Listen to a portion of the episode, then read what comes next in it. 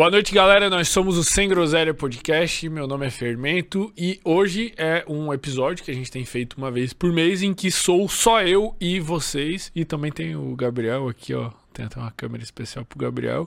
E também tem o Groselha aqui, nosso querido manequim, sempre presente. É um episódio que eu gosto muito de fazer porque é como se eu tirasse um tempo para refletir sobre os episódios que teve ao longo do mês e para poder ter uma interação com vocês, porque quem acompanha o Sem Groselha é, sempre vai tendo uma evolução e é bom ter um contato com vocês para saber o que está acontecendo e eu aprendo muito durante esses episódios aqui, durante essa reflexão. É, galera, como vocês já sabem, está rolando sempre o Universo Cognitivo, que é o nosso clube exclusivo para quem curte e acompanha o Sem Groselha. Eu diria que faz muito sentido vocês estarem lá dentro por menos aí de um hambúrguer por mês, muito menos que um hambúrguer. Hambúrguer tá caro, eu comi hambúrguer no final de semana. Por 24 reais por mês, vocês vão ter acesso a todo o meu cérebro, basicamente, porque eu pego todos os conteúdos que eu aprendi aqui no Sem Groselha e vou fazendo links e vou trazendo aulas altamente aplicáveis de como vocês podem transformar a vida de vocês assim como eu transformei a minha. Então não deixem de conferir aí, tem o link aqui embaixo na descrição, tenho certeza que vocês vão gostar e os conteúdos lá estão sendo alimentados é, semanalmente, então em breve vocês vão ter, conforme o tempo for passando, vai ter cada vez mais conteúdo, mais discussão e mais coisas interessantes aí e muitos outros projetos que também estão por vir. Eu vou responder perguntas aqui do chat hoje e teve uma galera que que mandou perguntas para mim ali no Instagram. salve aí pro Cauã, pô. O Cauã marcou nós num vídeo lá hoje fazendo muscle up, pô. Porra, nego, eu quero, eu quero aprender aquilo lá, pô. Tem que aprender. Vou pegar aqui as perguntas que a galera me mandou no meu Instagram hoje, que eu vi que tinha algumas perguntas boas, mas conforme vocês forem interagindo aí no chat, o Gabriel vai separando as perguntas também. Como o homem foi na lua se ela não tem porta? Essa eu vou ignorar, velho. Cara, tem essas teorias de que o homem não foi na lua, né, velho? Mas é muita brisa. Quando eu trouxer alguém aqui que fala sobre conspiração, essas porra e vida em outros planetas, daí a gente conversa. Porque o caso do homem na lua, eu acredito que o homem tenha ido na lua. Eu acho que tem evidências o suficiente. Mas que tem várias coisas estranhas, né? Principalmente a, a coletiva de imprensa que foi feita depois que eles chegaram, assim Cara, é muito esquisito, velho. Os caras, tipo, dando entrevista, assim, parece que eles fizeram alguma coisa errada. Eu não, eu não sei se eles estão obrigados a estar tá ali, eles não queriam estar tá conversando assim, mas tu vê que a, que a postura deles é muito, no mínimo, suspeita, assim, vamos dizer. É, o que você acha sobre outras civilizações em outras galáxias e será que sabem sobre a gente? Pô, só perguntas nesse sentido, a galera tá bem nessa vibe, né? Eu quero trazer o Bruno Bock aí pra, pra trocar uma ideia. Cara, eu acho que. Eu tenho certeza, na verdade, que existem vida em, em outros planetas, em outras galáxias, etc. É tipo, estatisticamente, só pelo que a gente conhece como evidência, o que a gente tem como certeza já, tipo, matemático do tamanho do universo, a estatística indica que tem que ter vida, pela estatística. É, inclusive, tem um negócio bem louco de pensar não, mas esse negócio é muito louco pra gente entrar. Mas, cara, tem que ter vida. E eu acho que se sabem sobre a gente, eu acho que algumas vidas provavelmente sabem sobre a gente. E eu acho que hoje no planeta Terra já tem tipo contato com, com vidas de outras é, de, de outros outros planetas, outras galáxias ou sei lá o que. Tem muitas supostas evidências, vamos botar assim, mas são muitas. E são muitos relatos diferentes. Óbvio que tem uns, tem uns relatos que são muito besteira, mas são muitos relatos muito recorrentes e muitos dos relatos trazem elementos em comum, sabe? Tipo, histórias que, que não teria por que elas repetirem. Um elemento em comum, por exemplo, é sempre que tem um avistamento de dos supostos OVNIs, né, desses objetos voadores não identificados, eles têm até uma nova sigla agora para eles, é que eles se mexem de, de uma maneira que parece desrespeitar as leis que a gente conhece da física, que eles se movem sem aceleração, tipo, eles simplesmente estão naquela velocidade e fazem curvas a 90 graus e muito louco. Eu assisti um podcast do Bob Lazar, que ele foi no Joe Rogan, e esse Bob Lazar ele supostamente, né, segundo a história dele, eu sempre falo supostamente porque, cara, a pessoa pode falar o que ela quiser, né? Mas ele supostamente trabalhou num projeto próximo à Área 51, lá em 1970 e poucos, final da, da década de 70. E ele disse ele era um físico, né? E ele foi contratado para fazer engenharia reversa. Para quem não sabe o que é engenharia reversa, é tu descobrir como que uma coisa funciona ou como que uma coisa foi feita. Tipo, por exemplo, imagina que eu não sei como funciona esse microfone, eu quero aprender a fazer esse microfone eu só tenho o microfone, então eu vou desmontar ele, eu vou tentar compreender como que ele funciona e tal, e fazer essa engenharia reversa para entender o funcionamento. Ele, de acordo com os relatos dele, foi contratado para fazer engenharia reversa numa nave espacial que tinha sido apreendido. E ele ele traz uns relatos, tipo, ele, ele não parece ser um cara louco, ele parece ser um cara lúcido, ele traz muitos relatos. Eu assisti aquele episódio e fiquei simplesmente maluco, velho. Os, os episódios do Joe Rogan ele tem umas coisas de ficar maluco. Tem umas outras histórias, velho, também que. Que tem um documentário né, na, na, Netflix até que fala que é daquele. Alguma coisa Hancock. Que ele fala sobre uma civilização perdida que existia antes da nossa. Tipo, que a gente acredita que a nossa civilização tecnológica moderna é uma coisa que vem aí dos, sei lá, dos dois mil anos antes de Cristo para agora, que foi tomando essas proporções. Mas ele fala, ele traz alguns argumentos que evidenciam que existia alguma outra civilização muito inteligente e com muita tecnologia já naquela época. Inclusive seria uma das justificativas para a construção das pirâmides que apesar dos esforços dos historiadores e arque, arqueólogos e, e toda essa galera matemática e física, eles nunca conseguiram de fato descrever como foi feito, como foram construídas as pirâmides. É algo fascinante, tipo, tem umas pedras de um tamanho absurdo que foram trazidas tipo de mil, milhares de quilômetros. E o jeito que foi construído, principalmente a Câmara do Rei, que é uma região interna que tem dentro da, da da pirâmide maior ali, se eu não me engano. Pô, não lembro o nome, não vou me arriscar no nome. Não tem explicação lógica para tecnologia, o jeito que eles falam, sistema de alavanca, sistema de com as águas e construção de rampa, nada justifica. Então tem alguns fenômenos aí na história que nada justifica e essa série que eu vi na Netflix ela traz. Pô, pesquisa qual que é o nome aí, Gabriel. É alguma coisa Hancock, é Civilizações Perdidas. Cara, o bagulho é sinistro, velho, de assistir, mano. Vocês vão curtir pra caralho também. Já bota até como indicação aí do episódio. É Graham Hancock, eu acho que é. Gra... Graham Hancock. Civiliza. É, ele é o escritor.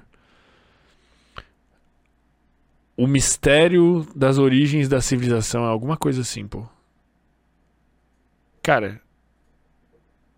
É isso aí, eu acho que é. Depois o Gabriel acha pra nós. Vou pra próxima pergunta aqui, ó. Se vocês tiverem Fiquem à vontade aí para mandar no chat. É... Mari Batista mandou aqui para mim. Foi difícil você se desprender da carreira. Achou aí? É esse aí, revelações pré-históricas, pô. Irmão, sinistro. Sinistro, muito bom. Muito bom, velho. É doideira, mano. É. Mari Batista perguntou aqui: foi difícil para você se desprender da carreira em engenharia mesmo formado e seguir algo diferente? Cara, não, porque quando eu tava terminando o curso de engenharia civil, eu já tava começando o sem groselha, e quando eu tava lá no meio assim da engenharia, tipo, eu já sabia que muito provavelmente eu não ia trabalhar com isso, apesar de ter sido um conhecimento muito importante que eu aprendi lá. Pô, tu aprende conteúdos muito difíceis. Tu aprende resolução de, de problemas muito complexos em cálculo, em mecânica dos sólidos e dos fluidos, essas porra. É, tipo, são paradas difíceis. E isso te te torna é, eleva a tua potência cognitiva e te faz ter uma capacidade de resolução de problemas maior. Por isso não foi um desperdício. Mas eu não me senti eu não me senti arrependido ou não tive dificuldade de me desprender dessa carreira porque eu já não tinha. Eu já não enxergava nela é, futuro para mim, vamos dizer assim. Eu imagino que quanto mais velho uma pessoa é e mais tempo ela passou fora da carreira que ela deveria passar, mais dificuldade ela vai ter de mudar sabe? Tipo, quanto mais tempo tu passa fazendo alguma coisa, mais difícil. Tipo, se tu tem um pai que trabalha no banco e ele tem, sei lá, 60 anos de idade, ou talvez tu trabalhando no banco tem 60 anos de idade e tá aqui assistindo. Cara, talvez teu sonho não era trabalhar no banco, mas é muito mais difícil para ti com 60 anos de idade conseguir se desprender disso e conseguir ir viver talvez o que fosse teu sonho, talvez fosse, sei lá, teatro, algo completamente averso a ser um, um trabalhador do banco, é muito mais difícil quando a idade fica avançada. Eu sinto que para mim foi de boa por estar nesses 20 e poucos, por ter bastante é, liberdade e por ter acertado tanto no que eu queria, sabe? Se eu não tivesse acertado tanto, eu acho que seria mais difícil, porque como eu acertei, quando tu sabe o que tu quer, é mais fácil, sabe? O caminho é mais fácil quando tu sabe o que tu quer. O cam... é, é menos sofrido. Tu tem mais energia para fazer as coisas que são a tua verdadeira vocação, né? Que eu chamo de lenda pessoal aí, que eu aprendi esse conceito com o Paulo Coelho. Quando tu tá vivendo a tua lenda pessoal, tu vai ter mais energia e mais motivação para fazer as coisas, cara. Porque tu não tá fazendo algo. É só pelo retorno financeiro, só pelo resultado ou só por qualquer outro motivo. Tu tá fazendo algo porque tu gosta de fazer aquele algo, né? É o, é o Ikigai lá, né? Que é quando junta o que o mundo precisa com o que você pode ser remunerado, com o que é a sua vocação, com o que é a sua paixão. Aí no meio tem o Ikigai. Eu acho que eu encontrei o Ikigai. Não que seja especificamente o sem groselha, mas é o jeito que ele se manifesta. É, eu consigo manifestar toda a minha personalidade através aqui do, do sem groselha. Eu consigo explorar esse meu lado plural e essa necessidade por conhecimentos das mais diversas áreas. Então, por isso que eu vivo muito feliz e por isso que essa transição de carreira foi fácil para mim, porque eu vim para um negócio que eu me apaixonei. É tipo como se tu fosse tu namorasse uma pessoa e tu fosse trocar de namorada, mas aquele teu relacionamento já não era bom, tu já não via futuro com aquela pessoa e a outra pessoa que tu encontrou, tu simplesmente tá apaixonado e tu sabe que é a pessoa da tua vida. Tipo, é mais fácil de fazer esse término, né? Se eu não tivesse encontrado esse esse esse relacionamento ideal que é o sem groselha, né? É, o que você achou da do Apple Vision Pro? Cara, eu achei uma loucura. Tu viu isso aí? Muito louco, né, mano? Cara, eu achei loucura, velho. Insano, mano. Eu, se eu tivesse grana sobrando, eu compraria com certeza, velho.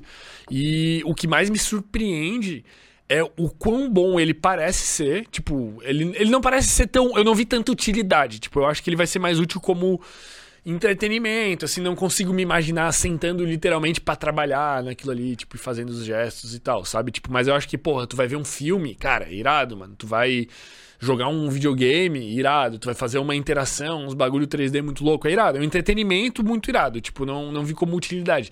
Mas eu fico pensando o que vai vir nos próximos, mano. Porque esse é o primeiro. Tipo, cara, compara um iPhone hoje, o mais moderno, com o primeiro iPhone que lançou. Então imagina o que, que vai ser desse Vision Pro, tipo, quando tiver na 15 edição, tipo, daqui 10, 12 anos. Cara, vai ser uma loucura, velho. Vai ser uma loucura. O futuro chegou. É, sem palavras. Eu, eu, se eu tivesse grana sobrando, eu compraria. Mas eu acho que, por exemplo, o que, que ele deve ser muito bom? Ele deve ser muito bom para ver filme, né? Foi o que eu mais fiquei louco, assim. Tipo, tu faz uma tela gigante, tu fica imerso naquilo e ele tem uma resolução de, de qualidade de PPI, né? Que é pixels per inch, que é a, a, resolução é quantos pixels de luz tem por polegada dele. Aquilo ali é um bagulho absurdo. É muito superior à tela de um celular, sabe? É um bagulho sinistro. Então a qualidade para tu assistir filme naquilo vai ser absurdo. Só que a bateria dura duas horas. Então, tipo, porra, né? E daí tem que estar tá ligado na tomada, não sei o que. Tem suas limitações, mas foda, velho. Bagulho louco.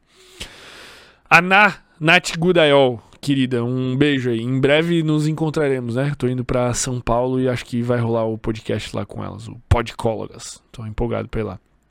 É, qual a pior parte de trabalhar com a internet? Ah, boa pergunta, cara. Eu acho que tem algumas partes ruins. Uma parte ruim é uma parte que eu acredito que eu lide super bem, que é a exposição, e tu tá exposto na internet, tu tá exposto a diversas opiniões, mas é algo que eu lido bem. Tipo, é fácil para mim ver alguém me xingando e ficar de boa. Tipo, é fácil para mim receber um, um direct dizendo que eu vou pro inferno porque eu trouxe um cara aqui falando sobre ateísmo. para mim é de boa, eu lido bem com isso. Então, mas eu acho que isso é problema para muitas pessoas, né? Inclusive, tipo, por exemplo, essa questão de exposição, o MC Daniel tava surtado essa semana lá, eu vi as notícias apareceram para mim que eu acho que o Léo Dias postou alguma coisa dele, ele surtado, tipo, ameaçando o cara, velho. É o que sempre dizem, a fama é o ônus do sucesso. Cara, um cara que tá nesse nível de hype, ele tem que estar tá acostumado, cara. Ele tem que se blindar mentalmente contra isso, sabe? Eu acho que às vezes é normal a pessoa ter uma uma recaída ali, como a gente já viu de gente tá no Twitter e alguém falar da mulher e a pessoa, tipo, perder as estribeiras. Mas tu tem que ter uma certa blindagem, tu tem que ter uma equipe que te blinde disso, senão tu vai se fuder. Isso é um dos problemas de trabalhar com a internet, essa exposição, estar sujeito à crítica alheia. O segundo problema, eu diria que é a necessidade de estar postando coisas recorrentemente. Tipo, se tu sumir do Instagram uma semana, é como se tu não existisse mais. Tu tem que estar tá o tempo todo ativo, todo dia, postando conteúdo. Eu acho que isso é um pouco. Eu, eu acho ruim isso de trabalhar com a internet. Tu tem que ser. Eu não diria nem que é muito constante, mas tu tem que se expor o tempo todo, mais uma vez trazendo para essa questão da exposição. Eu acho que esses são os dois principais problemas, vamos dizer assim que eu acho que as pessoas passam, né? Eu tenho mais problema com essa questão da, da constância. Às vezes eu peco um pouco na produção de conteúdo, porque eu sou uma pessoa que tem uma tendência a mergulhar muito, imergir muito no, no que eu tô fazendo, sabe? Eu tenho muito mindfulness, vamos dizer assim. Tipo, eu tô aqui conversando, o podcast funciona perfeitamente para mim, porque quando eu tô aqui conversando, eu tô aqui conversando e o episódio tá acontecendo, o chat tá rolando, a loucura tá acontecendo. Eu tô 100% conectado aqui e é como se vocês estivessem assistindo o espetáculo, mas eu tô 100% aqui. E as outras coisas às vezes exigem que tu esteja ali, metade ali, metade aqui, sabe? Outros tipos de formato de conteúdo da internet e produção de story e tal, tal, tal, sabe? Não é algo quente, é algo mais frio, sei lá. Qual das metas de 2023 você está tendo mais dificuldade para executar? Cara, eu acho que eu desisti das metas de 2023. Cara, a nossa vida foi tomando um pouquinho de outros rumos, né? Eu acho que a maioria das metas eu tô conseguindo ir bem, tipo aquelas metas que eu tinha botado principalmente a respeito de saúde, de dormir melhor, de cuidar da minha saúde é, mental, de, sei lá, praticar piano, de fazer atividade física. Cara, isso aí eu tô absurdo. Mas teve algumas que eu não consegui. Tipo, a gente tinha metas de o meu vídeo, o meu canal do YouTube, tipo, a gente ia ter uma produção. A gente ainda não conseguiu botar essa produção para rodar. Tem algumas metas que a gente não conseguiu rodar. Então eu diria que essas a gente está tendo mais dificuldade. Essas que, que são, vamos dizer assim, projetos novos. Eu acho que os projetos antigos que eu só lapidei, vamos dizer assim, tipo, projeto de ter saúde física, que eu só precisei melhorar ele, foi mais fácil do que começar um projeto 100% novo, que seria, tipo, botar vídeo no YouTube pra caralho. Esses estão sendo mais difíceis. Guilherme mandou aqui. Quais foram os maiores desafios no início do podcast? Custos e patrocínios. Cara, a maior dificuldade no início do podcast, eu acho que era conseguir convidado, velho. Tipo, conseguir convidados bons. Porque ninguém te conhece. E daí tu fala, cara, pô, tu chega pra um cara que tem 200 mil seguidores, tipo, que faz milhões por mês. Tu fala, cara, vamos no meu podcast. Tu não tem nem material para mostrar para essa pessoa. Tu não tem nenhuma foto do estúdio direito, tu não tem um episódio rodando. Aí se o cara abre o teu, ele não vai nem conseguir encontrar, mas ele abre o teu Instagram, tu tem 100 seguidores, ele abre o teu YouTube, tu tem 250 inscritos, o cara tipo não tem muito desejo de vir. Então, eu acho que a maior dificuldade é isso. De custo, cara, a gente, como a gente é sócio aqui do, do estúdio, a gente tem uma parceria, então isso diminuiu muito o custo, né? A gente tem uma, uma sociedade aqui com um estúdio que, que disponibilizou as câmeras e tal, mas a gente teve que comprar os microfones, as cortinas e fomos fazendo um bolo de coisa. Mas eu acho que a parte estrutural tu resolve com dinheiro.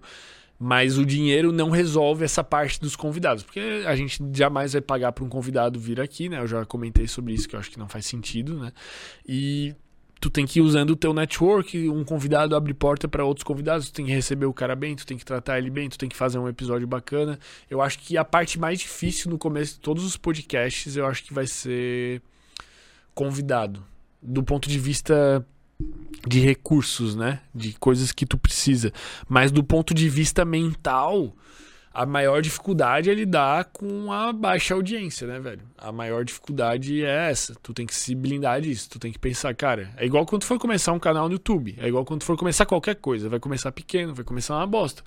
Se tu for começar um canal no YouTube, tu posta um vídeo, ele tem 30 visualizações, cara. Tu vai fazer uma live no Instagram, tem três pessoas assistindo. Tu vai fazer um podcast, tem cinco pessoas assistindo e quatro são um computador que tu deixou ligado em casa tu tem que se preparar mentalmente para lidar com essa com essa com essa barreira, tá ligado? Tu tem que entender que é um processo e que alguma hora vai ter audiência ou alguma hora não vai ter audiência. Eu sinceramente hoje em dia eu cago pra audiência, tipo assim, não que eu não me importe com vocês que estão aqui assistindo, mas eu não sinto mais muita diferença, tipo, se tem 3 mil pessoas assistindo, como já teve, ou se tem 30 eu não eu vou dar o meu melhor aqui eu sei que o convidado vai dar o melhor dele e o conteúdo que foi gerado aqui vai agregar para mim para minha vida e vai agregar para a vida de quem assistiu e não tem nada que vai ser melhor do que isso. Até porque eu não me importo tanto também porque eu entendo que é como se existisse uma pirâmide de, de, de pessoas e essa pirâmide vamos botar aqui a escala vertical dela tá aferindo o nível de consciência das pessoas. E eu entendo que o conteúdo que a gente produz aqui dentro hoje é um conteúdo que exige que as pessoas tenham um nível de consciência e um nível de conhecimento mais elevado. E quanto mais tu eleva o nível de, conhec de conhecimento e o nível de, de é, consciência e a capacidade cognitiva, menos pessoas tu vai ter próximo ao topo dessa pirâmide. Então, por isso que o Sem Groselha não é o Podpah.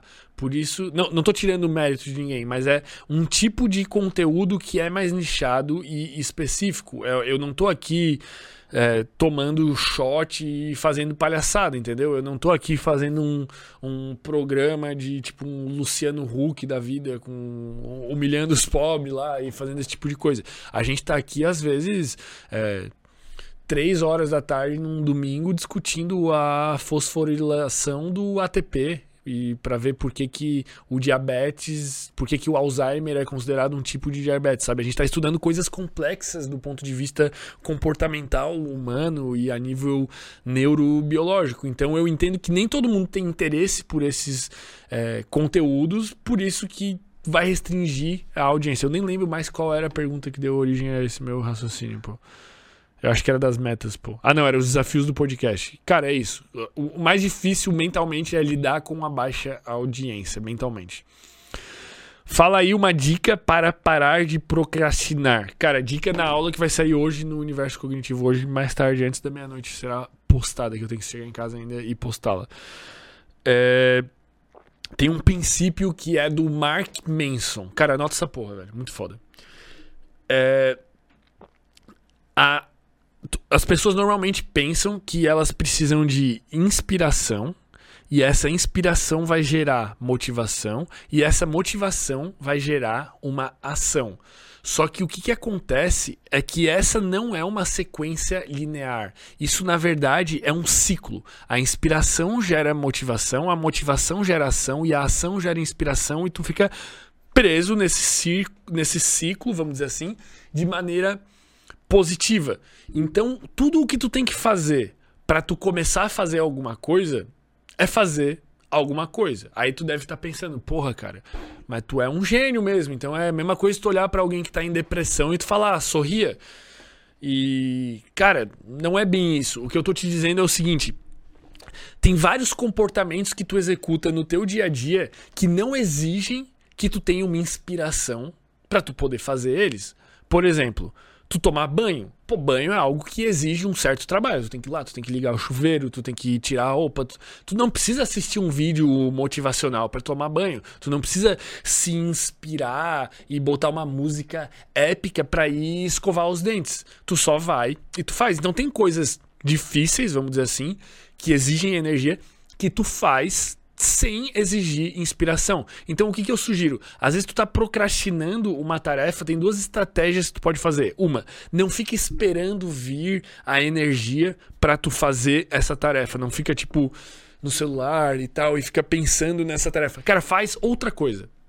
Faz uma procrastinação ativa, mas esse esse impulso que vai te gerar o ato de fazer outro comportamento tu vai aproveitar essa ação que tu fez para gerar inspiração e motivação para tu fazer outras ações. Então, tipo, ah, tô sem vontade de ir pra academia. Mas eu vou lá escovar o dente agora. Foda-se. Escovou o dente, passou um fiozão, caprichou.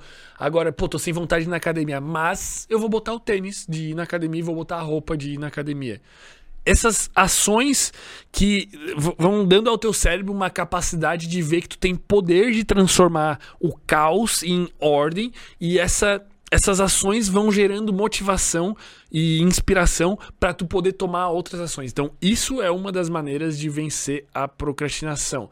Eu na aula que eu gravei, eu falo sobre o looping do fracasso, que é justamente é, é uma coisa mais louca que existe, velho, que é o fato do nosso cérebro influenciar o nosso comportamento e o nosso comportamento influenciar o nosso cérebro. Isso faz com que a gente entre numa espécie de looping, que pode ser um looping positivo, quando tu tá fazendo coisas positivas, ou um looping negativo que tu fica preso. Então, tipo assim, se tua vida tá uma merda, tu mexe no celular pra caralho, e tu bebe, consome álcool, tu consome drogas, e tu consome pornografia, e tu assiste Reels o dia inteiro, e não sei o que.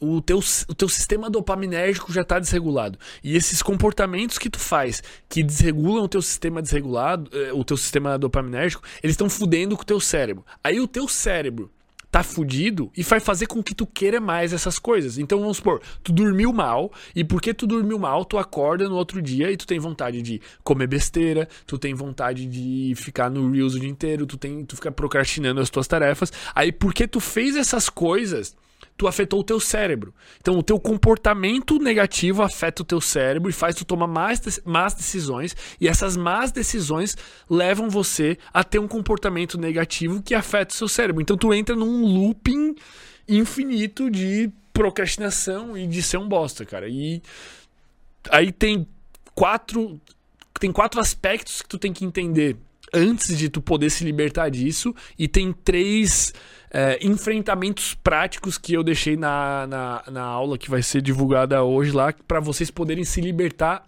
Meu Deus, até me babei. Para vocês poderem se libertar do looping do fracasso. Mas daí o resto desses conhecimentos preciosos vai ficar só para quem estiver lá dentro da comunidade do universo cognitivo. É...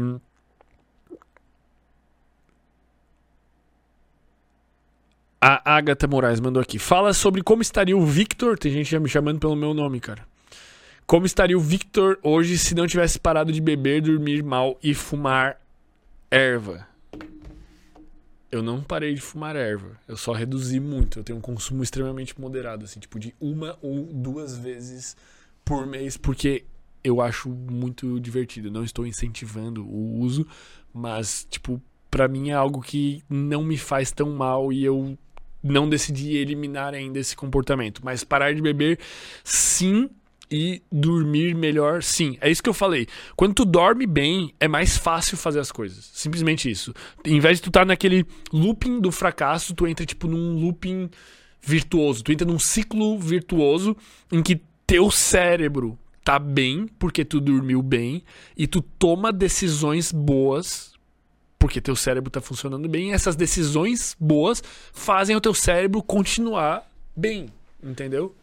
Essa frase é muito foda. Decorem, anotem aí quem tá assistindo. Nosso cérebro influencia o nosso comportamento e o nosso comportamento influencia o nosso cérebro.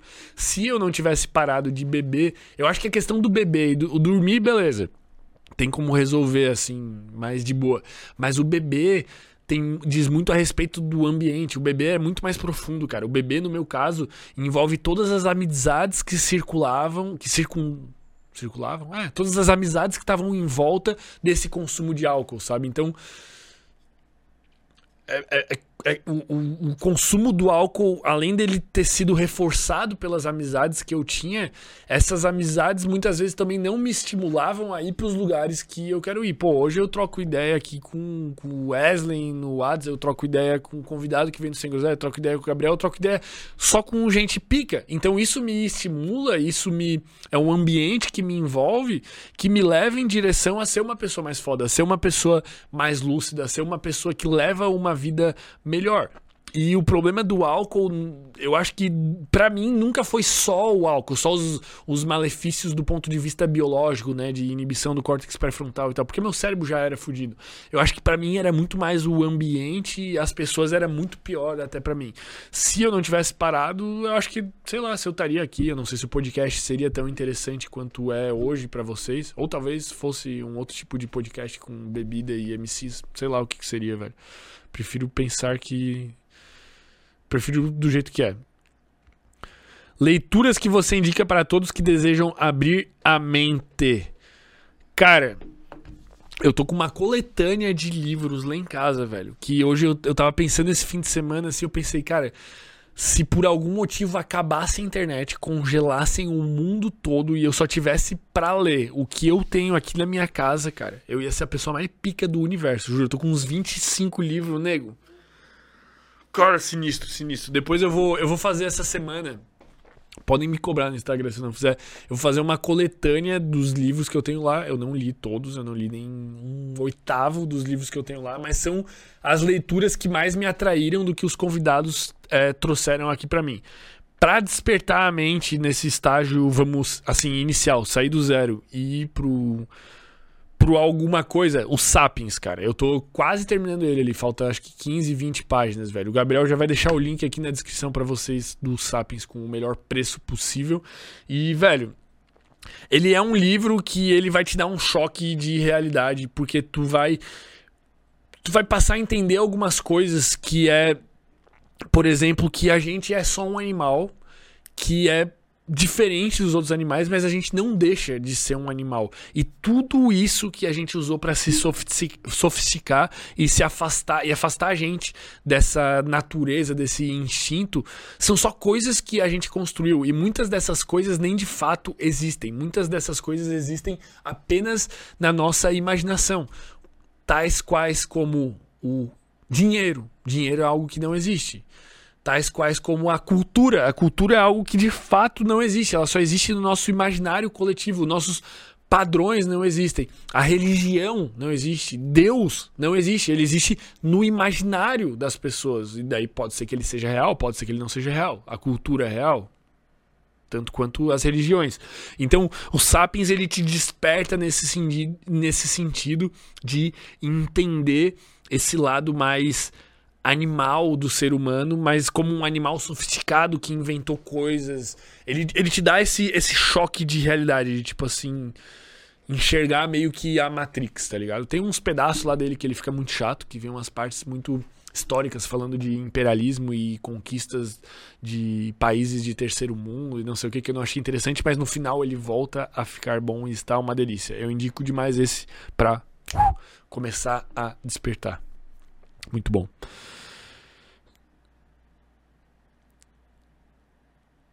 Depois das mudanças aí na vida, exemplo, treino, sono, ficar sem álcool, se arrependeu? Cara, não. Eu acho que não. Nem um pouco, velho.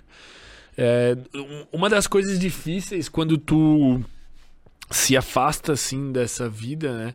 É aquela sensação de que vai acontecer algo e eu vou perder, sabe? Eu convivia, tipo, por exemplo, toda semana no bar com os amigos, tá ligado? Eu parecia aquele. A gente parecia aqueles amigos de série, assim, tipo, de How I Met Your Mother, que estão sempre lá no bar bebendo e chegando em mim e não sei o quê. E no começo é muito difícil, cara. Porque quando tu não vai uma vez, cara, tu vai ver o grupo dos amigos e é só, puta, aconteceu isso, aconteceu aquilo, e tu fica com aquela sensação de tipo, caralho, não acredito que eu não tava lá, não acredito que não sei quem pegou não sei quem, eu não vi, não acredito que eles fizeram tal coisa. E com o tempo tu vai vendo que, cara, foda-se, tá ligado? Tipo, porra, não, foda-se, tá ligado? Foda-se, ah, não sei quem pegou não sei quem. Tá, foda-se, velho. Eu tô aqui, ó, eu tô, tô mais inteligente, eu li um livro, ó, eu abri um negócio, ó, eu tô ganhando dinheiro, ó, eu tô aprendendo algo que vai ser útil, tá ligado? E eu vejo que eu não perdi nada, por isso que eu não me arrependo, assim. Eu aproveitei quando era para aproveitar. Eu sou um cara bem presente.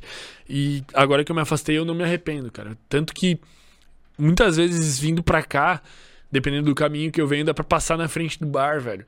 E, mano, faz eu entrei na faculdade em 2014, né? A gente tá em 2023, fazem quase 10 anos. Tem pessoas que estão no bar lá ainda, que eu encontrava em 2014, quando eu entrei na faculdade, ainda estão lá no bar, fumando um gudanzinho e tomando a cerveja. E a vida, às vezes, da pessoa é aquilo ali. Se resume aquilo ali. Eu não tô falando de interior, de, de, de de, de ser o Zé do bar lá, que é ignorante, não sei o que. Eu tô falando de pessoas que estão estudando na Universidade Federal e que são jovens e teoricamente têm um nível de maturidade intelectual e capacidade cognitiva e sabem dos malefícios e tal, mas não. Estão lá no bar toda semana até hoje, fazendo as mesmas coisas, beijando as mesmas bocas, usando as mesmas drogas e presos no que eu chamo de looping do fracasso.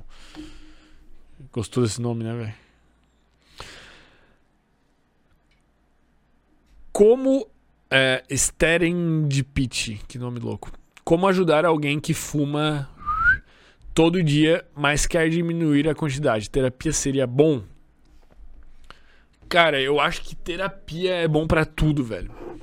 Eu acho que, cara, terapia eu já falei, velho. Terapia é autoconhecimento nos olhos de um especialista. Então tu vai pegar um especialista para fazer uma análise de ti. É como se ele fosse construir um mapa do teu comportamento e esse mapa do teu comportamento é para ti, só que tem um especialista olhando. Então ele vai conseguir mapear tudo que tu faz, por que tu faz, quais são os artifícios mentais, quais são as justificativas que tu tem para fazer.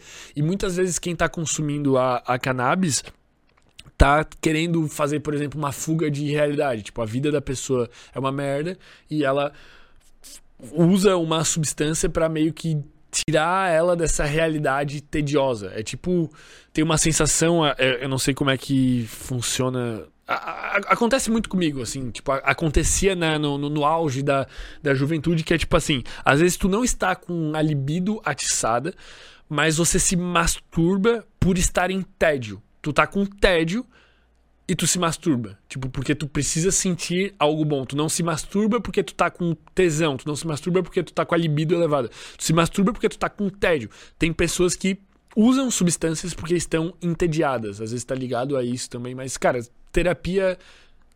Eu só recomendo, velho. Não tem, não tem ponto negativo, velho. É. Sara mandou aqui. Qual o maior aprendizado da sua vida até hoje? Puta, e agora, velho? Não sei, cara. É, isso é uma pergunta muito difícil, mano. É, são muitos aprendizados, cara. Eu, eu, eu tô muito preso com esse, cara, por causa da, da gravação da aula que eu fiz e esses conteúdos que eu tava estudando sobre esses, esses loopings.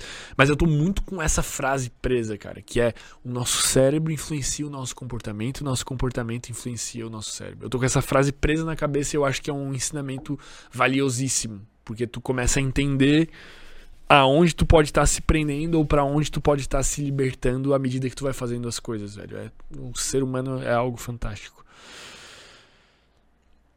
Se você, se fosse para você fazer algo diferente no teu passado, o que faria? Cara, eu não gosto muito de pensar nessas coisas, porque esses pensamentos ruminativos acerca do passado têm uma tendência de te deixar depressivo, sabe? Tu fica tipo, nossa, eu devia ter feito tal coisa. E uma coisa que eu aprendi na vida é que quanto mais rápido tu aceita o que aconteceu, mais rápido tu consegue evoluir a respeito daquilo. É tipo assim, sabe quando tu bate o carro ou quando tu quebra um copo e tu para e tu pensa assim, puta que pariu, cara, não devia ter feito isso, não podia ter feito isso, o que que eu fiz errado?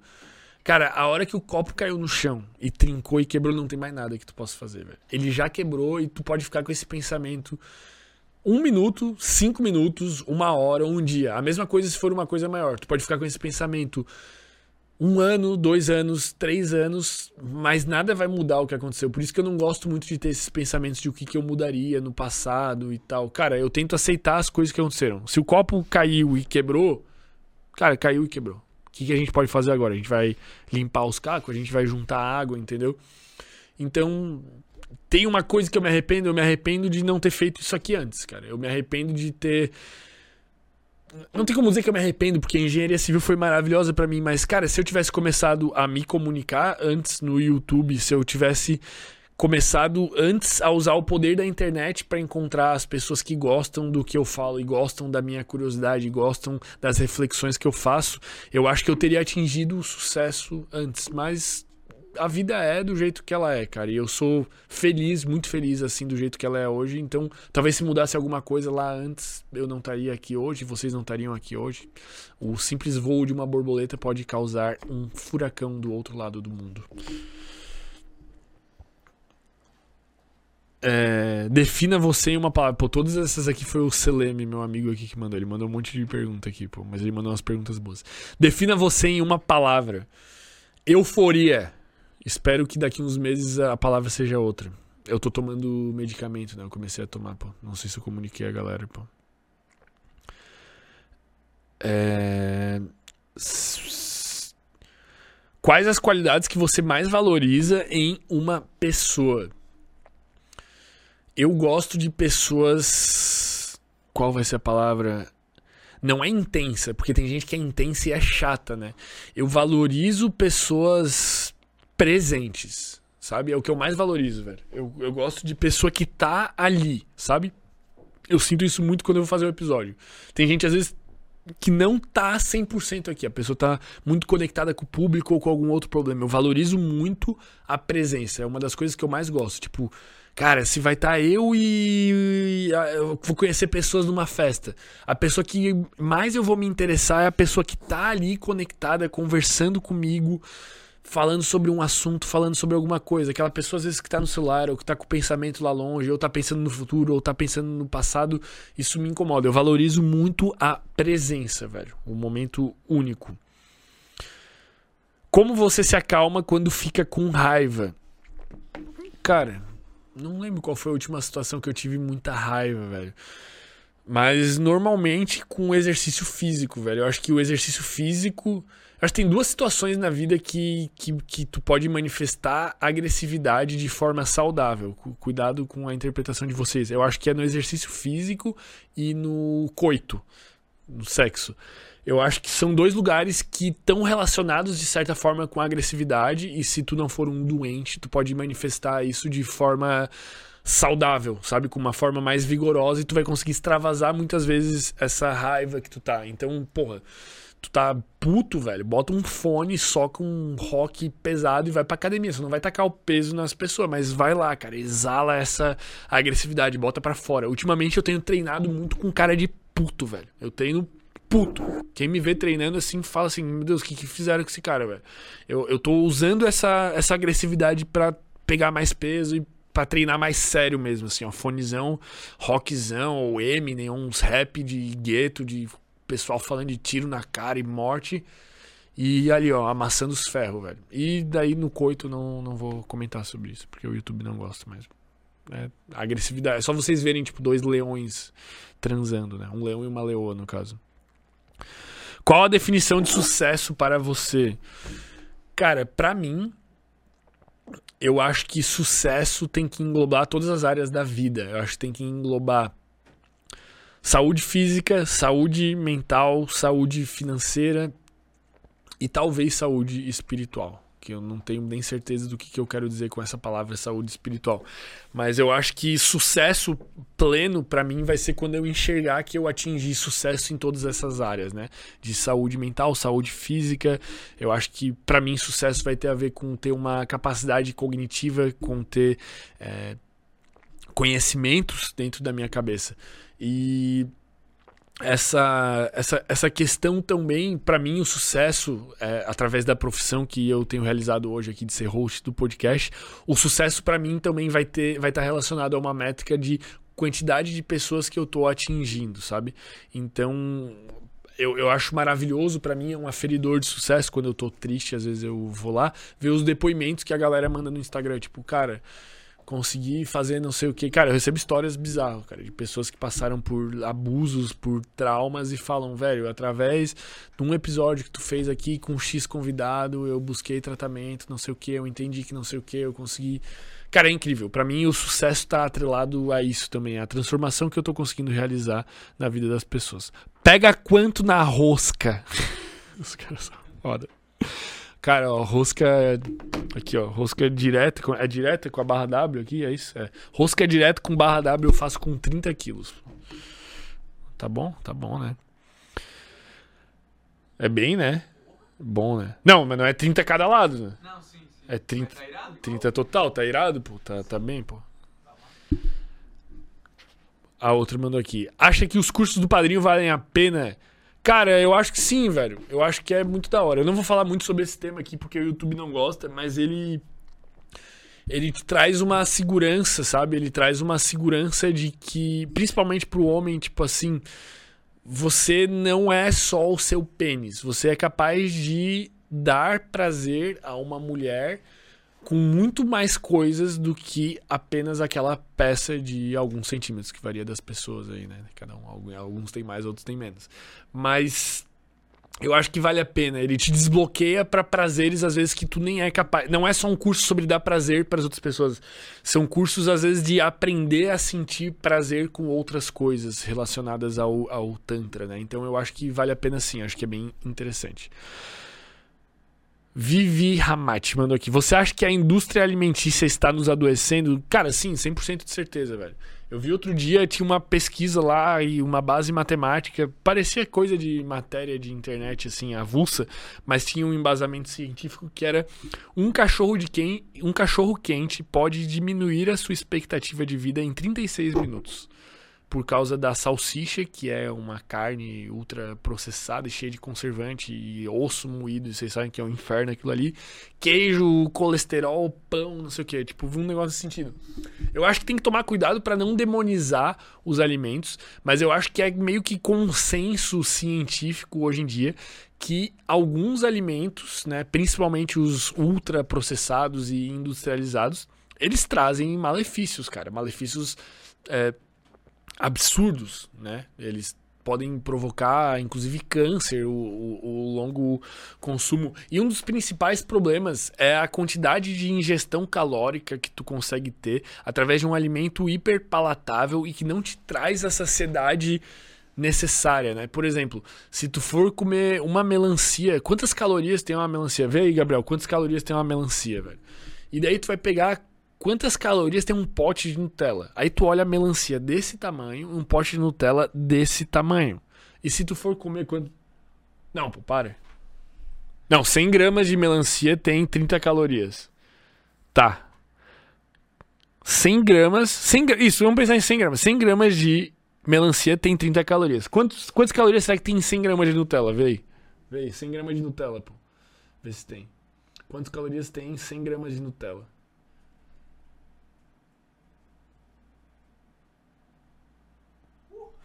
Quinhentas e trinta e nove. Uma melancia de 100 gramas tem 30, 100 gramas de Nutella tem 539, velho. Então, é, é, aí, o problema da, da indústria alimentícia é esse, velho. Tu vai comer um negócio, cara, que não deveria nem existir, velho. É açúcar misturado com gordura. É óbvio que Nutella é uma delícia, velho. Eu passo mal de vontade de comer Nutella. Mas aquilo ali não deveria existir, velho. Porque daí é óbvio que tu vai estar batendo muito mais caloria. Por isso que tem muita gente obesa. Tanto que um marco histórico da obesidade, se tu vê um gráfico lá de alimentos que foram surgindo e como é que as pessoas foram ficando mais obesas, o marco histórico é a industrialização do suco. A hora que a raça começou a fazer suco de caixinha foi quando disparou a humanidade. Porque, velho, tu não consegue comer cinco laranja, tá ligado? Tu comer cinco laranja, pô, tu tá embuchadão, sabe? Mas tu consegue tomar o suco de cinco laranja em um gole, sabe? Então a quantidade da ingestão de caloria, a industrialização, nesse sentido, faz com que a galera vá ficando obesa, velho. Porque é muito fácil tu bater duas mil, três mil, quatro mil, cinco mil calorias, sabe? Então, eu acho que sim, a indústria alimentícia está adoecendo as pessoas. Quando você tem que se. A Paty Vieira mandou aqui. Quando. Quando você tem que segurar a onda e não beber, você se sente ansioso ou fica tranquilo? É, eu comecei uma, uma política comigo mesmo que é de respeitar as minhas decisões, velho. Antes, às vezes, eu ia em algum lugar e eu pensava, ah, não sei se eu vou beber, mas aí eu chegava lá e decidia não beber. E é muito difícil tu chegar lá no lugar e decidir não beber. Aí isso me dava um pouco de ansiedade. Mas agora eu adotei comigo mesmo uma política de respeitar as minhas decisões sempre. Então, antes de eu ir a um evento, eu decido que horas eu vou embora, né, com uma margem de exceção, né, eu não sou um robô, e eu decido se eu vou ou não consumir alguma substância. Tipo, eu não vou sair de casa ao acaso e decidir lá se eu vou beber ou não. Então, isso me deixa menos ansioso, isso me dá menos dificuldade para negar e para conseguir me abster desse comportamento. Então não tem mais me deixado ansioso. Mas, tipo assim, fui numa umas duas formaturas recentemente, né? Eu, eu, eu, tô evitando até sair à noite, mas tem formatura, tem amigos queridos às vezes formando. As festas culturalmente são à noite, então não tenho o que fazer. Eu preferia ter bebido nessas formaturas, sim, cara, porque eu acho formatura um saco. E eu acho que eu me divertiria, me divertiria mais talvez se eu tivesse inibindo o meu córtex pré-frontal através do consumo de álcool. Mas quando eu bebo, eu já sei o preço que tem isso, eu já sei quantos dias eu levo para me recuperar, eu já sei qual que é a falta de lucidez, essa névoa mental que toma forma na minha cabeça quando eu bebo e quando as pessoas bebem. Então eu entendo que é o preço que se paga. Então me perdi aqui nos raciocínios, mas resumindo, respeitem as suas decisões. Isso não vai deixar vocês ansiosos, sabe? Tipo, se amanhã tu vai acordar e tu vai fazer tal coisa, tu tem que decidir hoje. E amanhã tu tem que acordar e tu tem que fazer tal coisa. Tu não pode deixar meio que em aberto, sabe? Tu tem que respeitar o que tu combinou contigo mesmo. É isso. É... Conta algum momento turbulento do Sem Groselha. Cara, teve. Tiveram alguns momentos turbulentos, eu, é, eu diria, com, com os sócios, porque eu tinha uma sobrecarga de coisas para fazer, né? E um dos momentos que foi mais turbulento, eu acho que foi quando a gente fez a festa, a gente fez uma festa do Sem Groselha, convidamos os todos os convidados que já tiveram aqui presente e tal, e muitos foram. E essa festa ela era open bar de noite, né? Pra tu ver como a gente mudou a nossa mentalidade. Só que, cara, eu não consegui fazer nada, tipo, direito nessa festa, sabe? Porque foi o dia inteiro preparando a festa e iluminação e quem que vai tocar, que horas e DJ e tem que levar o convite para tal convidado e tem que vender ingresso e tem que organizar o open bar. E chegou lá na festa, cara, eu tinha que receber, receber os convidados, dar atenção para eles, botar eles lá, tipo, dar atenção, né, fazer aquela sala. Eu tinha também que carregar a bebida de um bar pro outro porque o open bar tava desorganizado, tipo, cara, foi um inferno. E depois dessa festa, a gente foi fazer um episódio. Essa festa foi num sábado. A gente foi fazer um episódio na segunda-feira. E era um episódio que a gente não ia fazer aqui no estúdio. A gente ia fazer na casa do, do convidado, por questões que não vêm ao caso. Mas chegou lá. E a gente fez uso de substâncias lá na casa do convidado, né? E aquilo ali trouxe à tona esse meu ódio que eu tava deles por eles serem uns inúteis e tipo assim, não é nem que é culpa deles, velho, mas eles não conseguiram ajudar, tá ligado? Tipo, cara, foi muito sofrido, tá ligado? Tipo, sei lá, era um deles era para chegar a tal hora, chegou muito mais tarde e já chegou lá bêbado, só enchendo o saco e não ajudou. E nesse dia, que eu fiz uso de substância ali, cara, durante o episódio eu tava com vontade de matar eles, cara. Eu não tava mais conseguindo me controlar. Tanto que esse episódio é bem antigo, não sei nem se vocês vão conseguir achar porque eu não falei qual é. Mas durante o episódio, assim, eu levantava e eu ia, tipo, na cozinha da casa do convidado, assim, eu tava puto, mano. Eu tinha vontade de matar alguém, velho. Faltou. Tanto que esse dia eu mandei uma mensagem para eles, depois eu falei assim, cara ou a gente muda alguma coisa, ou eu vou sair fora do Sem Groselha e vocês tocam sozinhos, assim. Isso foi um momento turbulento. Mas não vem ao caso. Algum dia eu posso contar essas histórias se for do interesse de vocês, mas vamos falar de coisas boas. Mai Treino e Nutrição mandou aqui. Resenha com o Lutz sobre o efeito do seu brisadeiro. Quando sai? Assim que o Lutz quiser, velho. Mas eu acho que tem que ser gravado, daí não pode ser ao vivo, né, cara? Esse brisadeiro tem que sair um episódiozinho com ele, vocês vão gostar, pô. Não estou incentivando o uso. Tu disse que iria voltar com mais dedicação e meditação esse ano. Está conseguindo? Cara, eu tenho meditado com mais frequência do que eu meditei ano passado, mas eu não tô conseguindo manter a nível diário, sabe? Não, não tá rolando pra mim. Mas outras práticas relacionadas à meditação, sim. Eu fui num negócio outro dia, deixa eu contar aqui pra vocês. Eu já contei em um outro episódio, mas eu fui novamente. Deixa eu. Bom, vocês sabem que eu sou um cara cético e eu não tenho mais acreditado muito nessas coisas místicas e espirituais e tal.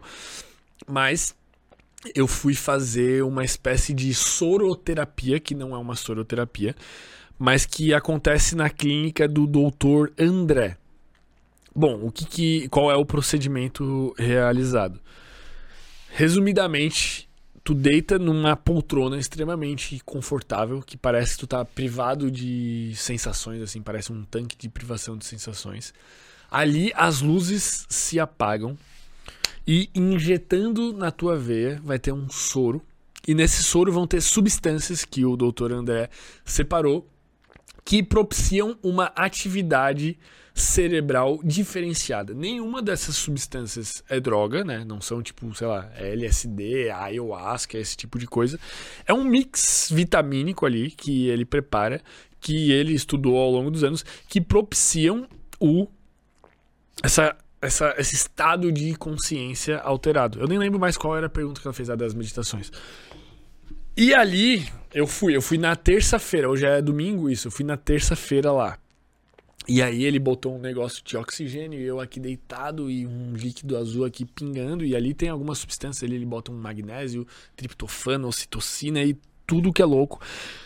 Apagam-se as luzes e começa uma música muito louca, velho. Começa um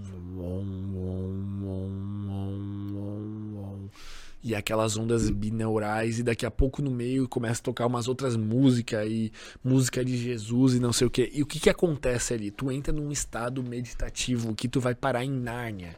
Tu vai parar em outro planeta, velho. É um negócio inacreditável, velho. Tipo assim, eu tentando explicar, velho, é tipo, sei lá, eu fazer o desenho de um cavalo aqui e ao vivo eu tava vendo o cavalo de verdade. Vocês imaginam que o meu desenho iria ficar uma bosta. E ali tu vai. Isso ali é uma espécie de meditação profunda, né? Ela é induzida por algumas substâncias, induzida por um efeito placebo, pelo contexto do atendimento do médico, do soro na veia, induzida também pela música, mas meu Deus do céu, aquilo ali é incrível, cara. É incrível, incrível, incrível. É, tipo, é incrível o que o cérebro humano é capaz de atingir, mesmo sem o uso de drogas teoricamente é, não vai ser psicoativas, alucinógenas, né? Sem usar nada alucinógeno, eu consigo ter uma viagem surreal, velho, surreal. Inclusive eu vou trazer esse doutor André aqui para fazer um episódio e contar tudo sobre essas experiências e etc e tal. Eu vi que vocês gostaram bastante do episódio com o Wilson, Wilson falando aí sobre o uso de ayahuasca e tal. Cara, é muita loucura. É... Fala mais sobre o seu transtorno bipolar, como está adequando-nos para produzir mais. Cara, eu tô tomando medicação fazem umas duas semanas. Eu tô tomando o Depacote, que é um estabilizador de humor. E a, o que a gente decidiu, né? Eu, a psicóloga e a psiquiatra, a gente, as decisões são tomadas juntos entre o paciente e os profissionais. É que eu iria tomar uma subdose do medicamento para que eu não sentisse o freio de mão do carro puxar. Para que esse meu carro psicológico, né, vocês estão entendendo a metáfora, ele fosse desacelerando aos poucos para eu baixar esse meu nível de euforia e eu poder sair desse caos aos poucos e não sentir o freio de mão puxar.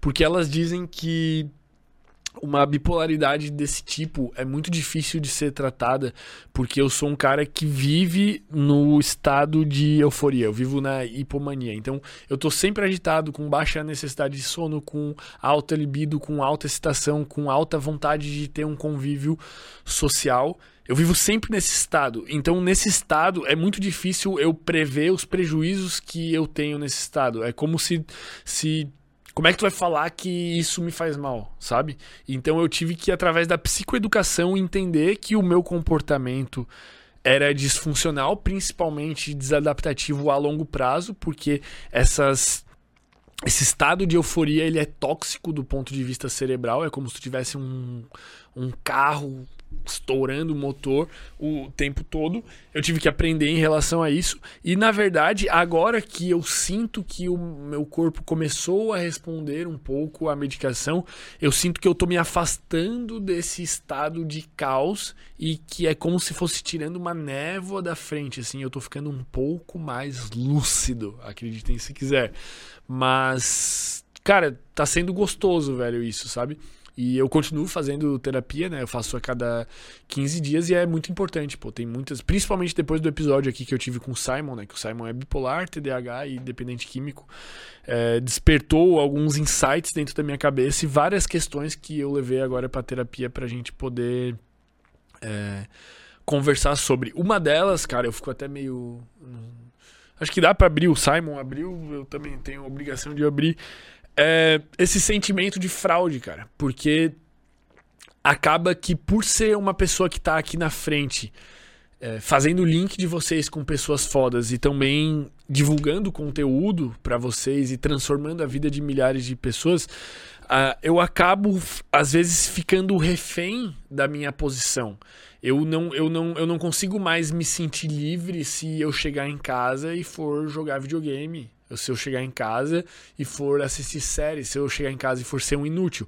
Eu me sinto refém do público, refém da imagem que eu vendo. E eu vendo a imagem daquilo que eu vivo. Eu não, eu não posso ser um hipócrita, eu não posso ser o nutricionista gordo, né? Que é esse, esse Reels está viralizando lá no, no Instagram. Eu tenho que ser skin in the game, eu tenho que fazer aquilo que eu prego. E isso às vezes faz com que esse sentimento de fraude venha à tona. Certas. A maioria das vezes de uma maneira distorcida, porque, cara, tu tem que ter pausas, tu tem que ter paz, tu tem que ter momentos de ócio, tu tem que ter momentos em que tu não faz nada e tu não precisa ser produtivo. É inclusive importante para tu poder é, descansar. Só que esses momentos muitas vezes me trazem essa reflexão, cara, não sei se eu poderia estar fazendo isso, não sei se se é adequado, entende? Eu acabo virando refém do meu próprio conteúdo. Então isso tem sido um negócio às vezes complicado. E também refém do conhecimento, né? É muito difícil, é muito diferente tu ir dormir tarde e foda-se na tua adolescência, quando tu não sabia porra de nada, do que é agora e dormir tarde sabendo dos malefícios que eu estou gerando para o meu organismo. Então hoje eu vivo uma espécie de sequestro do público e sequestro da do conhecimento. Pô, sou refém de tudo isso, mas eu estou aprendendo a lidar com isso, né? Eu tenho conversado isso com a minha psicóloga. Vamos lá.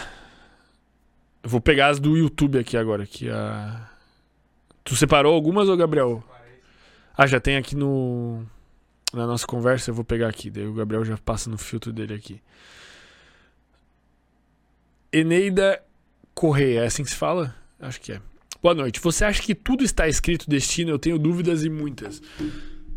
Cara, essa discussão é uma discussão que está sempre atrelada àquela discussão do livre-arbítrio, que seria se existisse uma entidade que fosse capaz de conhecer todas as equações que regem tudo que acontece na natureza do ponto de vista atômico, ele consegue calcular o comportamento de cada partícula, cada reação química e todas as coisas como que elas se comportam. Ele conseguiria calcular minha química cerebral e todo o meu comportamento desse presente momento que é baseado em todos os engramas de todas as memórias que eu já consolidei ao longo da vida somado aos fatores ambientais que aqui me rodeiam nesse momento, essa entidade conseguiria calcular todo o comportamento de tudo que existiu. Mas não existe como essa a gente acessar o conhecimento dessa suposta entidade que a gente não sabe nem se existe.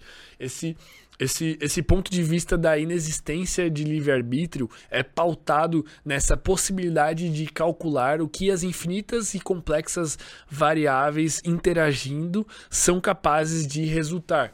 Mas esse cálculo ele é tão complexo e ele envolve tantas variáveis e tantos pontos de vista de uma, de uma ordem incompreensível ao ser humano e incompreensível até mesmo a um computador dos mais modernos, que é como se a gente tivesse livre-arbítrio. Então, eu acredito que Não existe livre-arbítrio, mas é impossível calcular o que está acontecendo, então é como se existisse. Esse é o ponto de vista que eu levo para minha vida. E um ponto de vista útil sobre a discussão inútil do livre-arbítrio é você olhar para trás com a visão da inexistência de livre-arbítrio e olhar para o presente com a visão da existência de livre-arbítrio. Então, quando eu olho para trás e eu penso, por exemplo, nos meus pais e o jeito que eles me educaram e o que eles fizeram. Eu penso, cara, eles não tinham livre-arbítrio. Eles estavam à mercê das coisas que eles aprenderam, somado ao que eles tinham disponível naquele momento, e eles fizeram o melhor que eles podiam.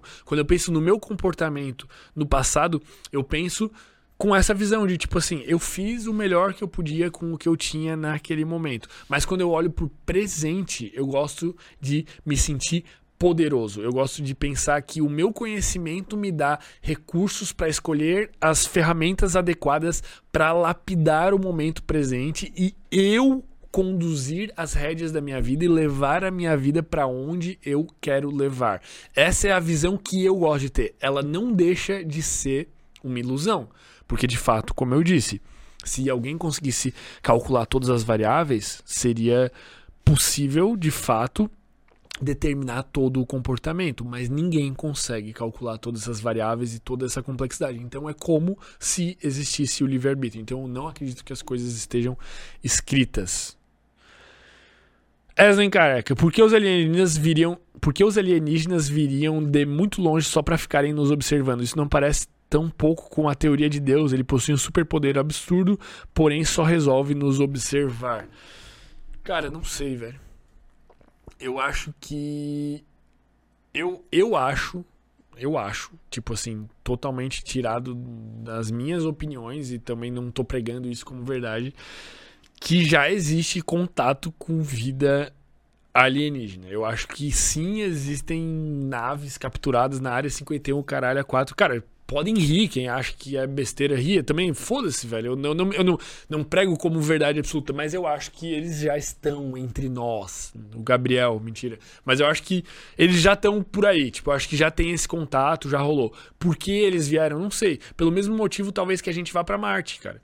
Porque Parece que o, o, o, gene ele é egoísta. O que o gene quer é se perpetuar. E a perpetuação do gene a supremacia das espécies, algumas vezes, exige essa expansão territorial exacerbada. Vocês podem ter certeza que dentro de 100, 200, 300 anos, a gente não vai mais só estar tá colonizando a Terra. A gente vai não vai só ter colonizado todas as regiões da Terra, né? Desde o deserto até o Ártico, até a Amazônia. A gente também vai estar tá colonizando outros planetas. Eu acho que faz parte.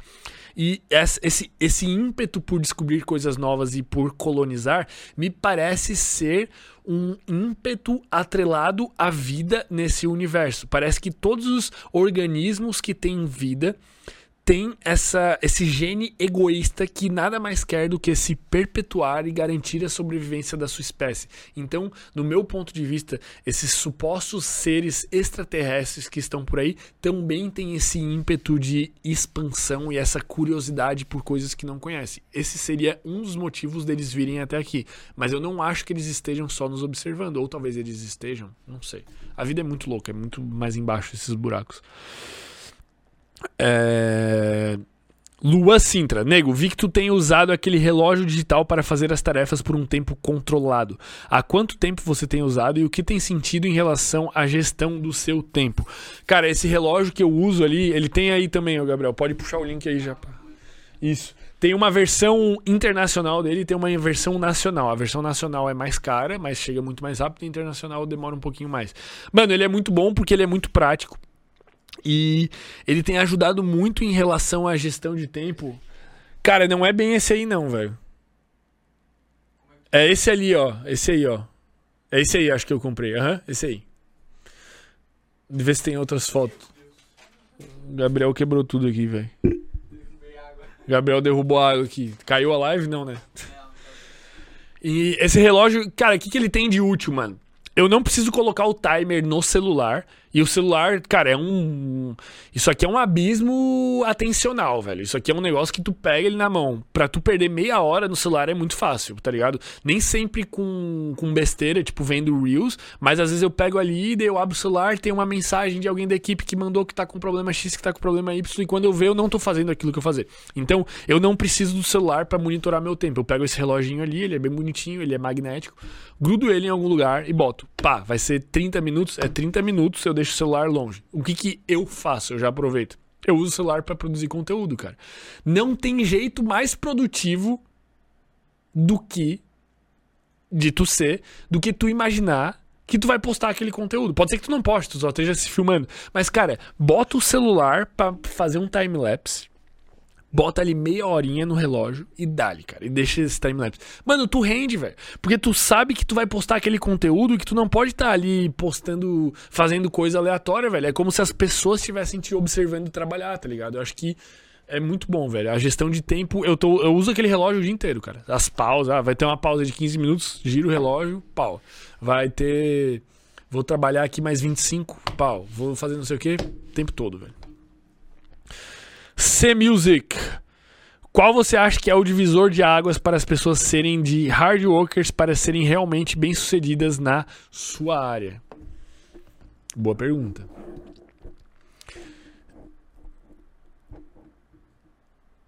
Cara, tem tantas respostas possíveis, né? Qual será que é a resposta, velho? Eu acho que é a, a, a, visão macro da coisa, sabe? Eu acho que às vezes quem é muito hard work não tem essa visão macro. E a visão macro ela pode ser proporcionada pelo contato com outras pessoas, sabe?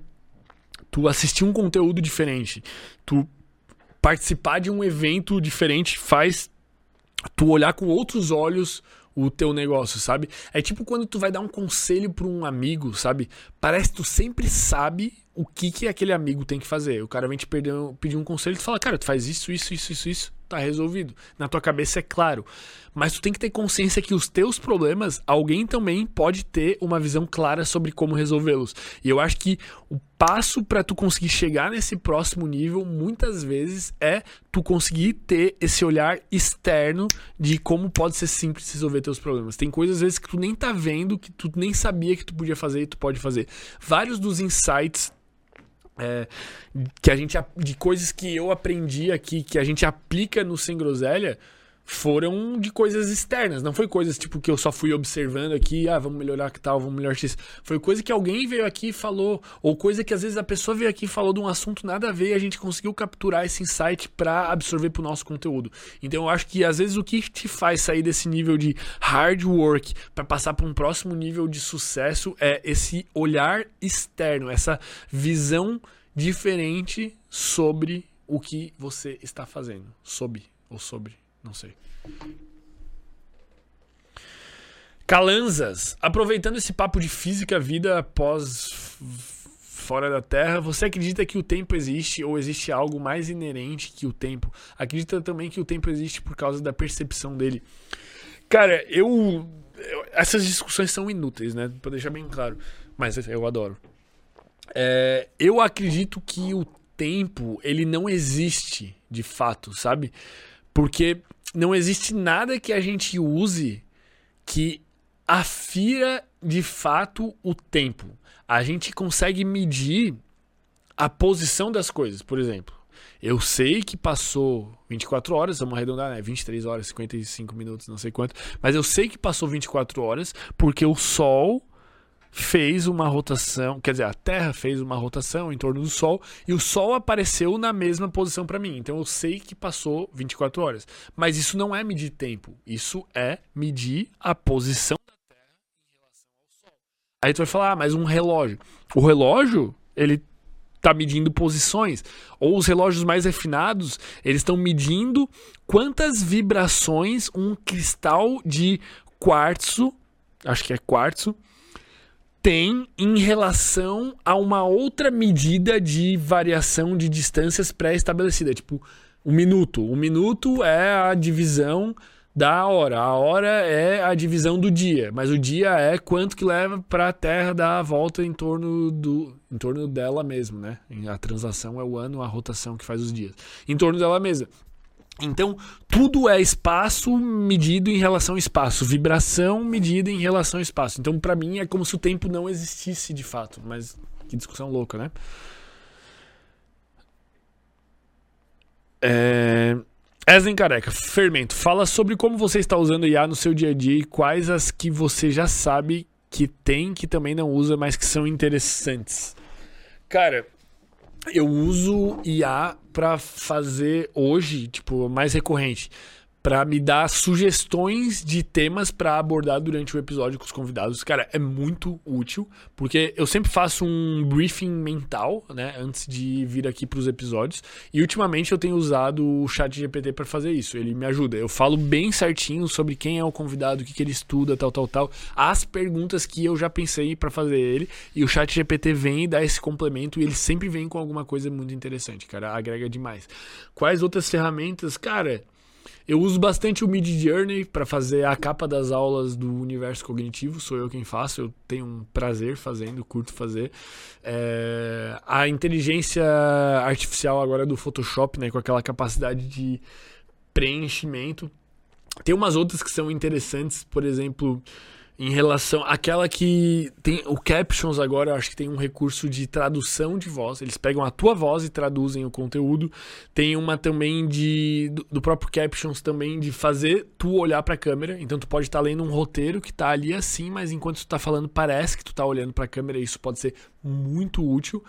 Eu acho que são essas, cara. Eu não virei hype beast de inteligência artificial, cara. Eu tô usando conforme eu vou vendo utilidade, mas eu acho que ah, tem muita coisa que dá pra fazer aí, pô. Acho que dentro de todas as áreas tem coisa que dá pra fazer. Até mesmo aqui, ó. O Gabriel podia ter uma inteligência artificial que troca as câmeras. A gente já falou disso, né? Até tem se bobear, né? Deve ter, né? Não, acho que não seria difícil, pô. É... Falando sobre IAs, será que no futuro vai ser difícil saber o que é real ou não, dado o nível de realismo com facilidade você vai poder no futuro criar um podcast e entrevistar?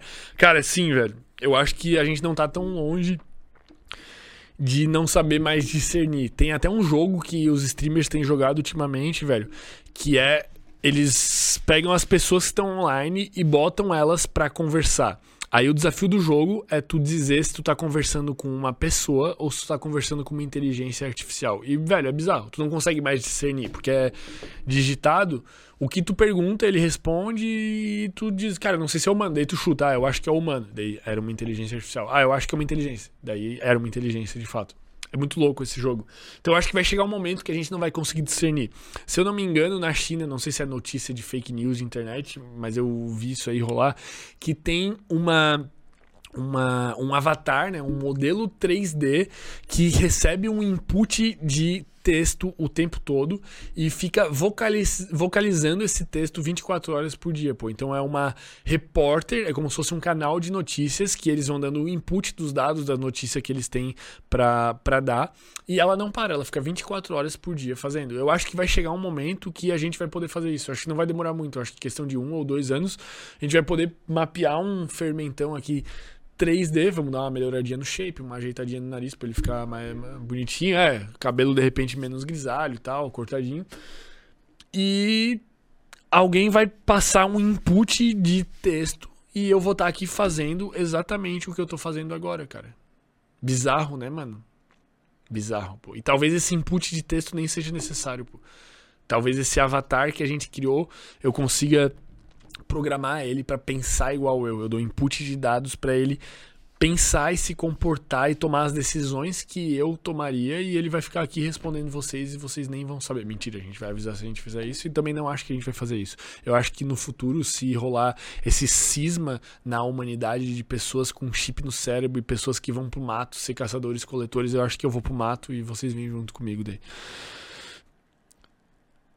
Lifestyle saudável. Como mudar a mentalidade para um certo comportamento? Exemplo, emagrecimento. Cara, usa o poder do ambiente. Tu precisa de um ambiente, e quando eu falo ambiente, entenda como ambiente as pessoas que você convive e também o ambiente virtual, não só o ambiente físico tu precisa de um ambiente que reforce os comportamentos que tu quer ter para tua vida e que também te deem estímulos em relação a isso. Por exemplo, se tu segue um monte de gente que posta comida, food porn, aquelas páginas que é um, um negócio com Nutella e morango absurdo. Cara, isso ali é um ambiente virtual que tá te dando um estímulo que vai te dar um gatilho para tu comer doce. Ou tu tá seguindo, sei lá, essas influencers obesas que normalizam a obesidade. A obesidade é uma doença. Então, eu acho que dependendo das pessoas que tu segue, do jeito que tu é, do jeito que tu tá inserido no ambiente, tu vai ter tu vai lidar mentalmente diferente com o teu emagrecimento. Começa a seguir gente que pratica esporte, que pratica corrida. Aproveita e me segue lá. Pô, posso sempre um negocinho treinando, posso sempre um negocinho co comendo bem. Isso vai te estimular e tu precisa também que esse ambiente te estimule e te dê reforço positivo em relação a esse comportamento, tá ligado? Tu vai começar a conviver com pessoas que reforçam esse comportamento, sabe? Em vez de tu ter um amigo, por exemplo, vamos trazer para um outro cenário de bebida. Em vez de, porra, tu é foda, irmão, tu bebeu, caralho, tu és o pica, ou tu parou de beber, o cara fala, pô, tu é viado, irmão, que, que tu parou de beber, tu virou fresco, que, que tu quer ir dormir cedo? Isso é um reforço positivo e um reforço negativo. Se tu conviver com uma outra pessoa que, tipo assim, ela fala, isso aí, irmão, caralho, vamos lá, hoje vamos correr 20 km, hoje vamos, porra, que foda, tu comeu saudável. Ele tá te dando um reforço positivo por uma coisa que uma outra pessoa te daria um reforço negativo. Então, o que, que mudou ali é o ambiente. O ambiente vai mudar o teu comportamento, o teu comportamento vai mudar teu cérebro, teu cérebro vai mudar mais teu comportamento, e tu entra num ciclo positivo, um ciclo é, de um ciclo virtuoso, vamos dizer assim. Então, eu acho que para mudar a mentalidade, muda o ambiente. Eu acho que é uma boa dica. Tem várias outras dicas que poderiam ser dadas.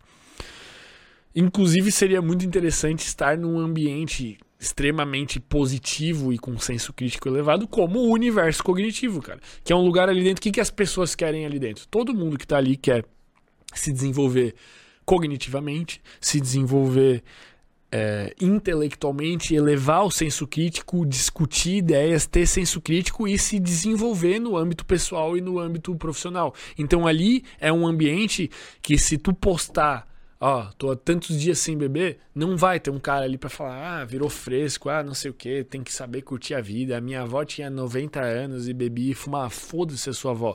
As pessoas ali, elas vão te estimular a ter comportamentos positivos, sabe? É um ambiente certo para mudar a mentalidade em relação a essas coisas.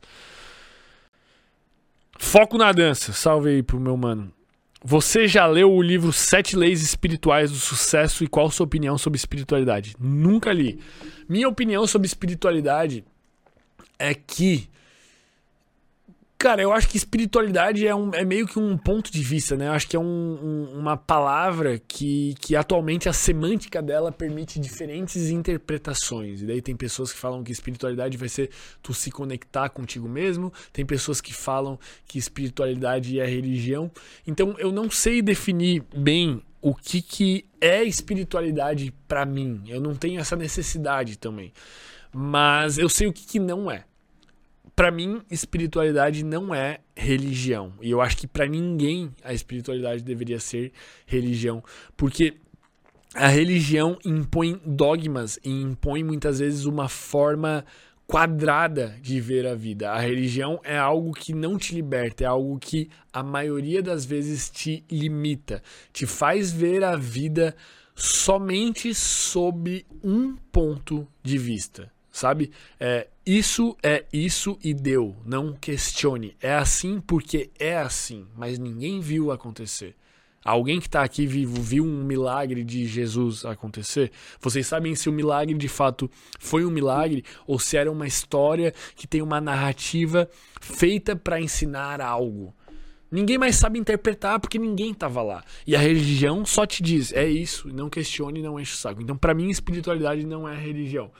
Eu acho que talvez a espiritualidade mais saudável seja a pessoa buscar esse contato consigo mesmo. Eu traria a espiritualidade talvez para o pedestal do autoconhecimento da pessoa se conectar com esse alto senso crítico de analisar o próprio comportamento e tentar lapidá-lo. Eu acho que essa é uma visão positiva e menos tóxica e menos nociva e menos dogmática sobre a espiritualidade. E eu acho que para mim, atualmente, não é algo que eu penso, tipo assim, ah, eu tenho que trabalhar o pilar da espiritualidade na minha vida. Cara, eu acho que não, velho. Eu acho que eu, eu eu, eu, eu, acho até clichê falar sobre espiritualidade. Eu acho que, de certa forma, eu me conecto com a minha espiritualidade fazendo as coisas que são saudáveis para mim. O contato com a natureza, para mim, de certa forma, é espiritual. E quando eu digo espiritual, não quero dizer místico, porque eu quero que se foda essas coisas místicas, que eu não acredito mais em nada. Eu quero dizer que aquilo para mim, de certa forma, é espiritual, sabe? Tipo, cara, pô, acorda amanhã, vamos ver se vai dar tempo, oito e meia, talvez dê tempo, e ver o sol nascendo, mano. É incrível, velho. É fenomenal, mano. A terra tá girando e o espaço e o caralho, e ali o sol tá nascendo pra ti. E é lindo, mano. É um espetáculo e tu já tá aproveitando para ajustar teu ciclo circadiano. Então, isso pode ser encarado de uma forma espiritual. Tu ir caminhar no meio de um parque que tem vários benefícios do ponto de vista neurobiológico comprovados evidenciados pela ciência. Isso pode ser considerado talvez algo espiritual para ti, esse contato com a natureza? Não sei, velho. Espiritual é muito amplo, velho. Minha opinião sobre espiritual é sei lá, talvez você precisa do espiritual, talvez sim, mas o que é o espiritual para você? Eu não sei. Para mim, para mim tem sido isso, essa autocrítica, autolapidação, contato com a natureza, não sei. Vamos para a próxima aqui. Itamar, qual hábito que mudou sua vida além da convivência com pessoas extraordinárias?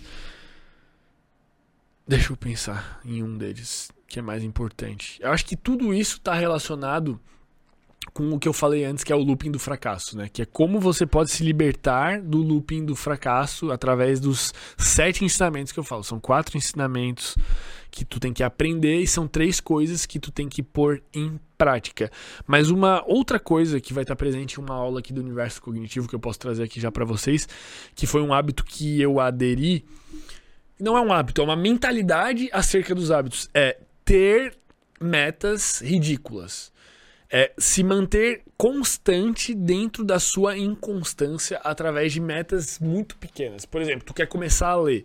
Não adianta tu se imaginar um leitor e amanhã tu vai ler 15 páginas, 20 páginas. Cara, talvez amanhã tu consiga ler 15 páginas, mas tu não vai conseguir manter se tu não ler nada, tu não vai conseguir manter essa leitura de 15 páginas por dia durante duas semanas, se tu não tem o hábito de ler. Então tu precisa fazer algo que tu consiga fazer todos os dias, até no pior dia da tua vida. O que, que pode ser esse algo? Por exemplo, ler uma página ou ler duas páginas, sabe? Se tu botou como meta ler duas páginas, vai ter dias que tu vai se pro... que tu vai se propor a ler duas páginas, tu vai chegar ali e tu vai ler 10 e tu vai ler 15, porque pô, tu tem um tempo livre, tu tá gostando e tal. Mas os dias que tu não tá nem um pouco afim de ler e tu vai lá e tu lê aquelas duas, cara, tu matou. E isso vai te fazendo ser cada vez mais constante. Isso vai trazendo constância para ti mesmo dentro da tua inconstância, porque tu sempre vai ter uma meta ridícula. Se tua meta é fazer exercício físico, cara, bota como meta fazer três flexões por dia. Vai ter dias que tu vai na, academia, mas vai ter dias que tu não vai na academia, mas tu vai cumprir a tua meta, porque tu vai fazer três flexões antes de dormir. Tu vai pensar, filha da puta, não acredito que eu não fiz hoje, vou fazer porque é ridiculamente fácil. E assim tu vai marcando um X todo dia e aos poucos isso vai virando um hábito. Eu acho que tu me perguntou qual hábito mudou minha vida e eu falei qual o segredo por trás dos hábitos que mudaram minha vida. Eu acho que essa é a, a melhor mentalidade possível. Vavavu, eu queria descobrir se é assim que se fala, pô. Fernando, Fernando, qual a sua nova perspectiva sobre o acúmulo de riqueza para a sua vida? Qual o segredo que está seguindo? Acúmulo de riqueza?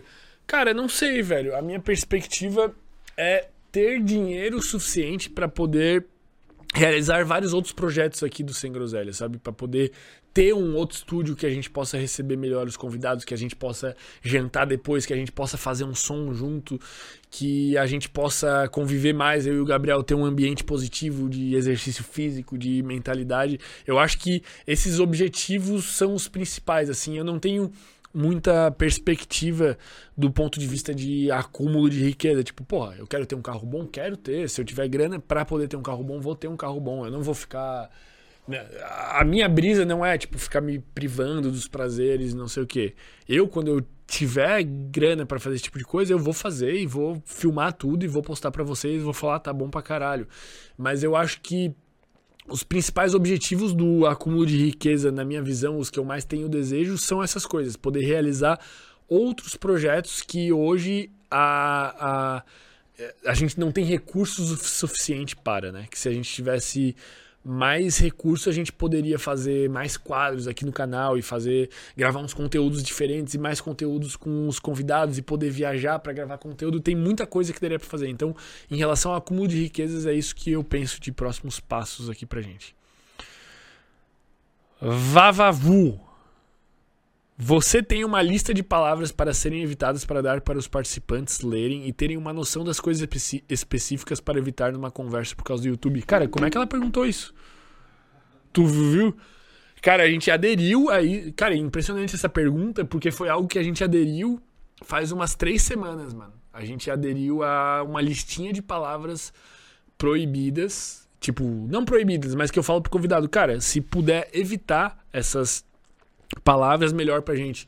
Então a gente fez, cara. É, é, impressionante tu ter feito essa pergunta porque a gente adotou essa medida, tipo, muito recentemente. Então antes de começar o episódio que normalmente eu falo para eles, evita essa. Vocês devem imaginar quais são as palavras, né? Tipo, vocês sabem, tipo. E, e, a maioria dessas palavras tem palavras alternativas que não danificam o desempenho algorítmico do YouTube desse tipo de conteúdo. Vou dar um exemplo.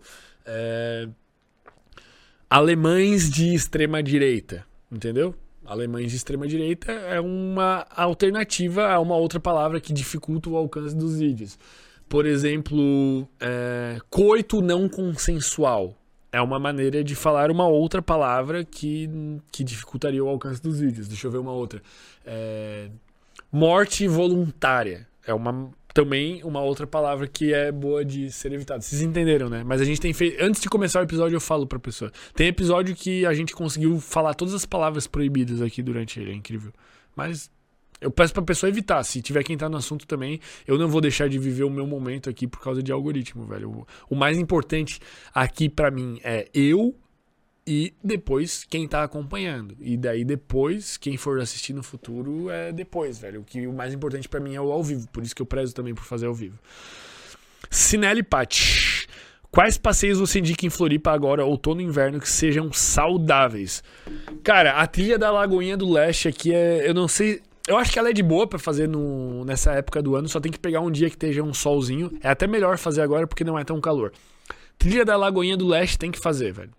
É uma trilha que ela é assim, vamos dizer, ela é pegada, né? Ela não é uma trilha tão de boa de fazer, tem que ter um condicionamento físico adequado, mas ela vale muito a pena, velho. Tu vai chegar lá no topo, tu tem uma vista simplesmente fenomenal, maravilhosa. Quem nunca veio para Floripa e tá se programando para vir, se programe para fazer essa trilha que vale a pena, cara. Tu pega um dia de manhã bem cedo ali umas 8 da manhã, 7, 7 e meia, 8 da manhã entra na trilha saindo do Pântano do Sul, chega na praia da Lagoinha, depois tu sobe o Morro da Coroa e lá tu vai ter uma das melhores vistas que tu já viu na tua vida, tu vai ter lá. Confia em mim.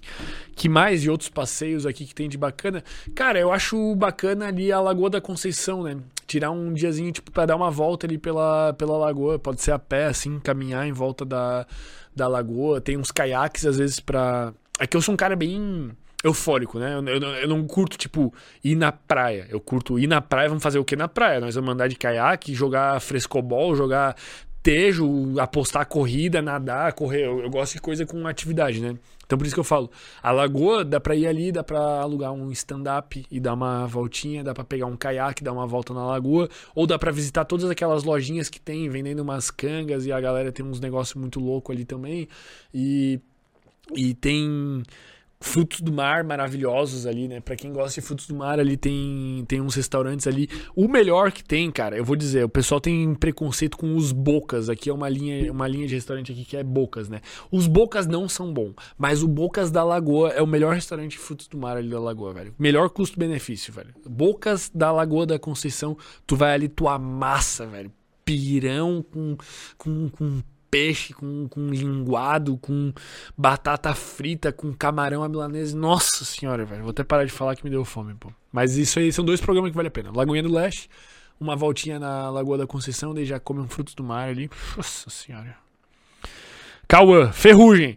Quais são as linguagens, as suas linguagens do amor? Cara, eu não sei, velho. Eu acho que eu não sei. Eu, eu, eu- as, as linguagens do amor são atos de serviço, palavras. Pega aí as quatro pra nós. Atos de serviço, palavras de, de carinho, presentes. E a outra não lembro mais, pô. São cinco? Puxei, ó. Palavras de afirmação, que é pessoas que falam eu te amo ou gostam de ouvir eu te amo. Tempo de qualidade, toque físico, atos de serviço e presentes, cara. As minhas com as quais eu manifesto, eu diria que são toque físico e tempo de qualidade. As que eu gosto de receber são as mesmas, né? Será que faz sentido? Eu acho que tem que ser isso. Eu gosto de. Mas eu- o que eu mais gosto é tempo de qualidade. Cara, palavras de afirmação eu não sou bem. Tu é muito. Eu sou bem nem aí, velho. Eu não, não ligo assim. Eu sou bem assim, tipo assim, ó, com data, mano. Com data, com não sei o que, assim, eu não. Presente até eu também não. Não me pega muito, não, cara. Eu sou mais. É... O tempo de qualidade pra mim é o mais importante, mano. Nada é mais importante, tipo, do que, porra, vamos fazer. Vamos separar essas horas aqui. Eu acho que é, é isso. Boa pergunta, velho. Rafael Cunha, o que você acha sobre o livro O Alquimista? Cara, tem uma aula do. Tem uma aula do universo cognitivo, que é a que eu falo sobre a lenda pessoal, que é justamente sobre esse livro, cara. Cara, é um livro interessante. O Paulo Coelho, ele, ele pegou, na verdade, alguns conceitos, vamos dizer assim, é, corriqueiros e que as pessoas tinham dificuldade de trazer.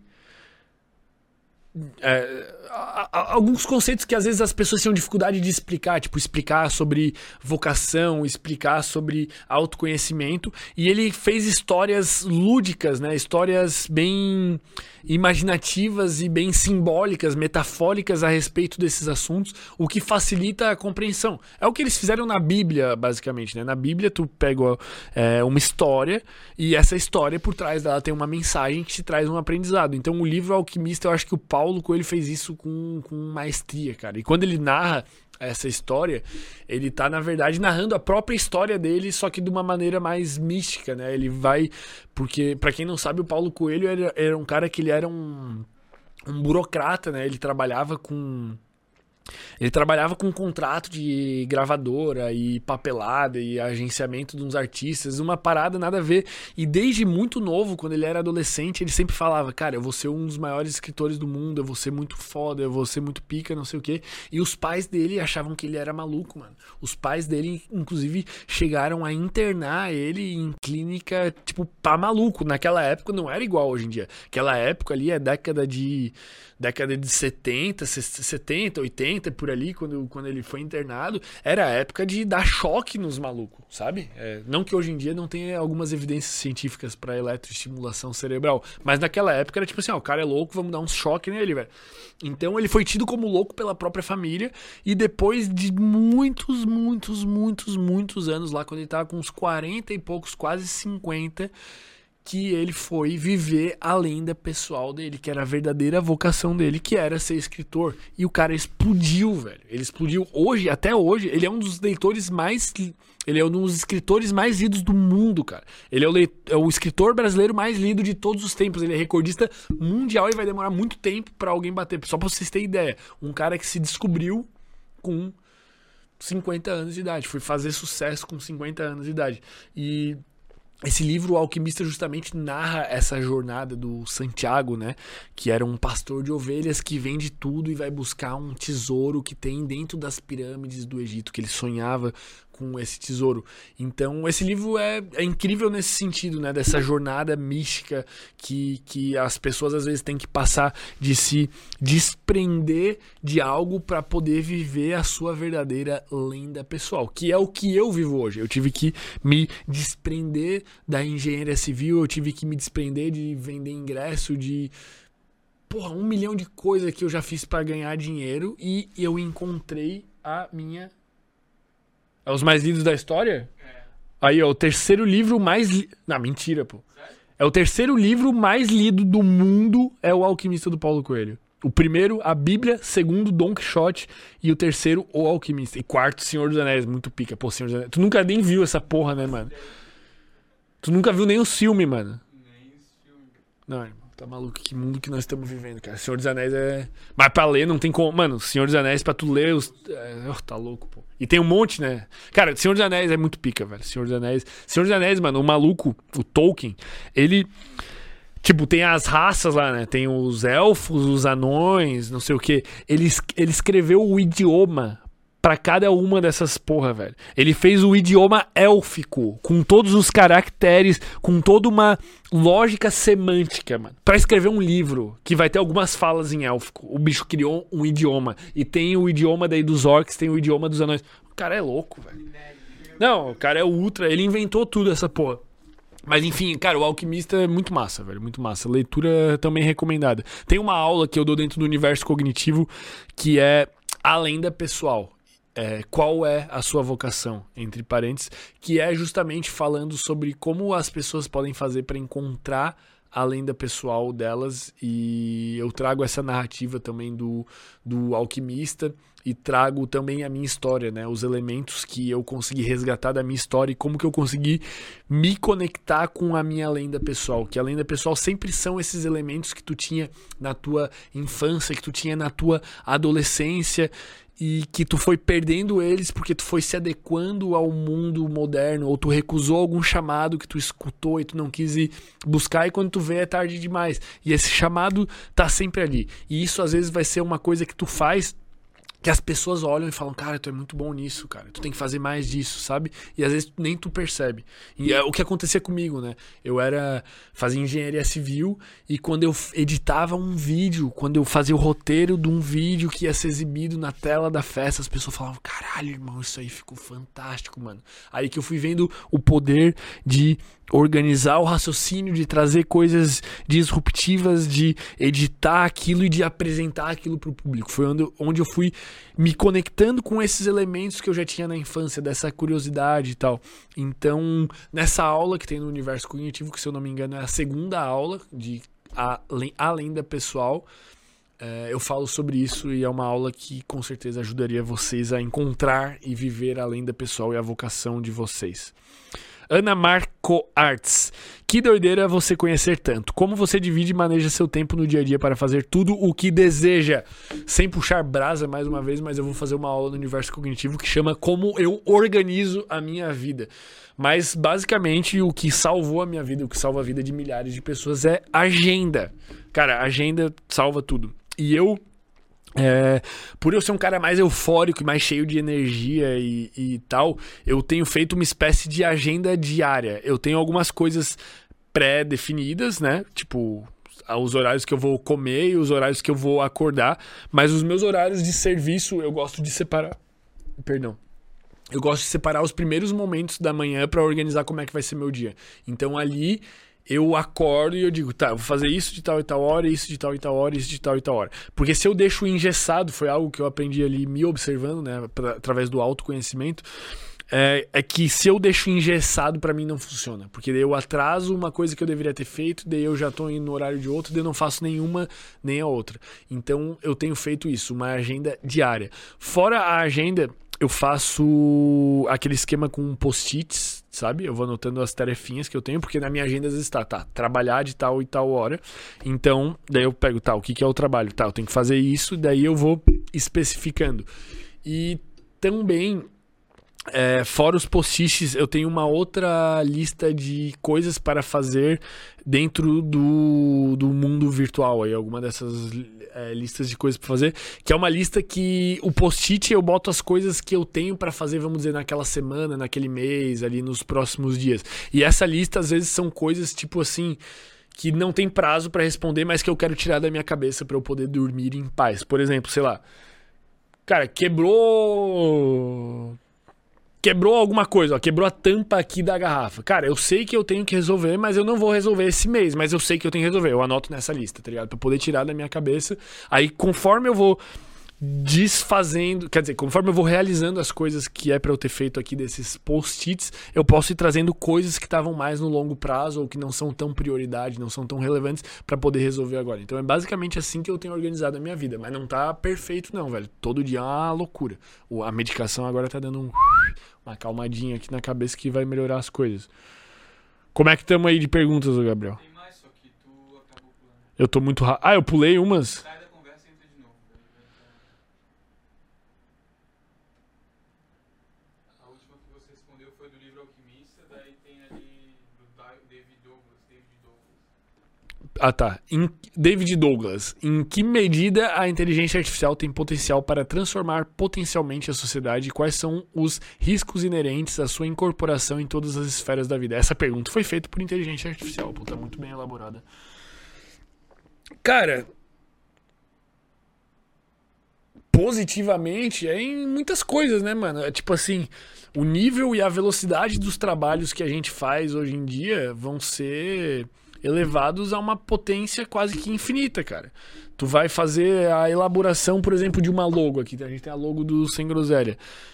Tu vai elaborar essa logo através de uma inteligência artificial, cara. Com um, um programa de geração de imagens, tu explica, olha, a gente é um podcast, o nome vai ser Sem Groselha. Tu já usou uma inteligência artificial para definir o nome, mas aí tu vai usar uma pra fazer a logo. Tu fala, o nome vai ser sem groselha, a proposta é tal, a proposta é tal, eu quero que seja assim, assim, assim. Ele te dá 100 opções, tu escolhe, ele vai aprimorando. Cara, vai agilizar muito. Então, positivamente, a nossa sociedade vai se desenvolver numa velocidade que a gente nunca viu, que é o que já está acontecendo. A gente já está se desenvolvendo numa velocidade muito rápida por causa da otimização dos meios de comunicação, por causa da otimização dos transportes, por causa de, de tudo isso a gente está se desenvolvendo muito rápido. Mas a inteligência artificial vai exponencializar absurdamente essa, essa capacidade de desenvolvimento, cara. A gente tá, tipo, literalmente numa exponencial e positivamente vai ser isso, mas negativamente também vai ser isso. Negativamente, a gente vai ter, por exemplo, é, questões sociais que vão decorrer dessa diferença. Porque, por exemplo, para a pessoa ter acesso a uma inteligência artificial, ela tem que ter uma quantidade mínima de recursos financeiros para poder ter um, um, computador, um hardware que possa, ou um celular, que possa acessar essa inteligência artificial. Então, com isso, já começa a criar uma, uma, um, uma questão social, né? Tu vai é, exaltar, tu vai realçar, tu vai reforçar ainda mais a discrepância na renda. Porque a vamos supor que surja. É, as inteligências artificiais, algumas delas exigem um poder computacional grande. Por exemplo, tem algumas da Nvidia em relação à otimização de fala que só rodam nas placas de vídeo mais modernas que ele tem. Isso já gera uma, uma barreira. E essa barreira socioeconômica, ela tem uma tendência a se afastar cada vez mais uma da outra, porque o rico vai ficar mais rico. O rico vai ter recursos para ter essas inteligências e esses softwares e vai conseguir ficar mais rico com aquilo e o pobre vai ficar mais pobre por não ter acesso àquilo. Então isso já é um dos problemas.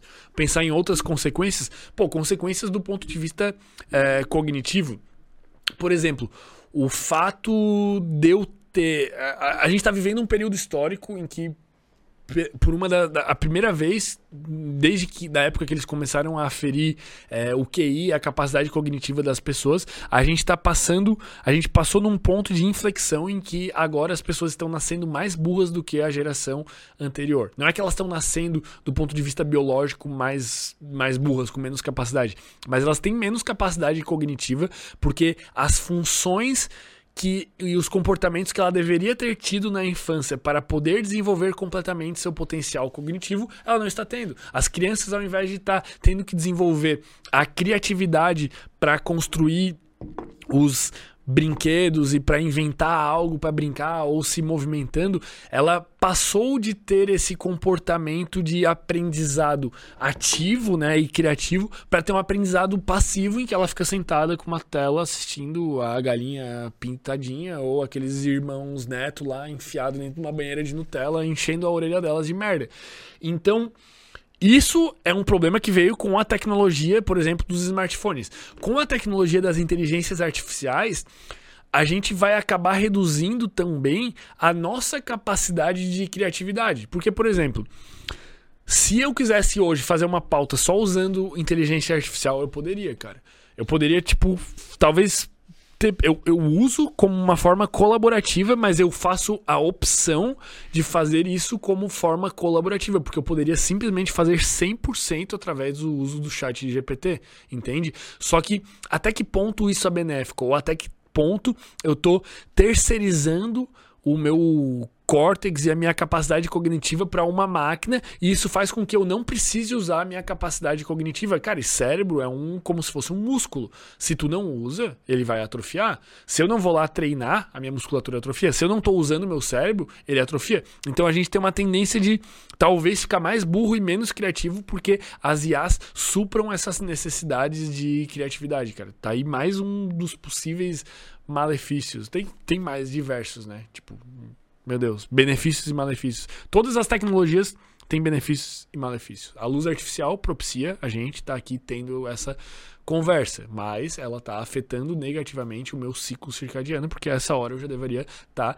numa caverna, no máximo contando histórias ao redor de uma fogueira com meus amigos. Depois disso, eu ia fazer alguma coisa, eu só ia dormir e amanhã eu ia acordar com o nascer do sol. Mas a luz artificial não vai deixar com que o meu cérebro faça a leitura correta do horário do dia que não me dê sono na hora correta. Isso é muito louco, né? As tecnologias é sempre assim, uma faca de vários gumes, não são nem só dois.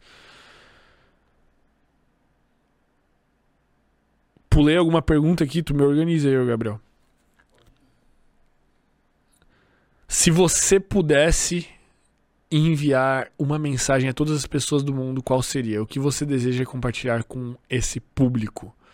Eu diria o mesmo que o ET Bilu. Busque conhecimento. tu nem sabe que porra é essa de ET Bilu, né? Ah, essa tu sabe. É... Fermento, se você.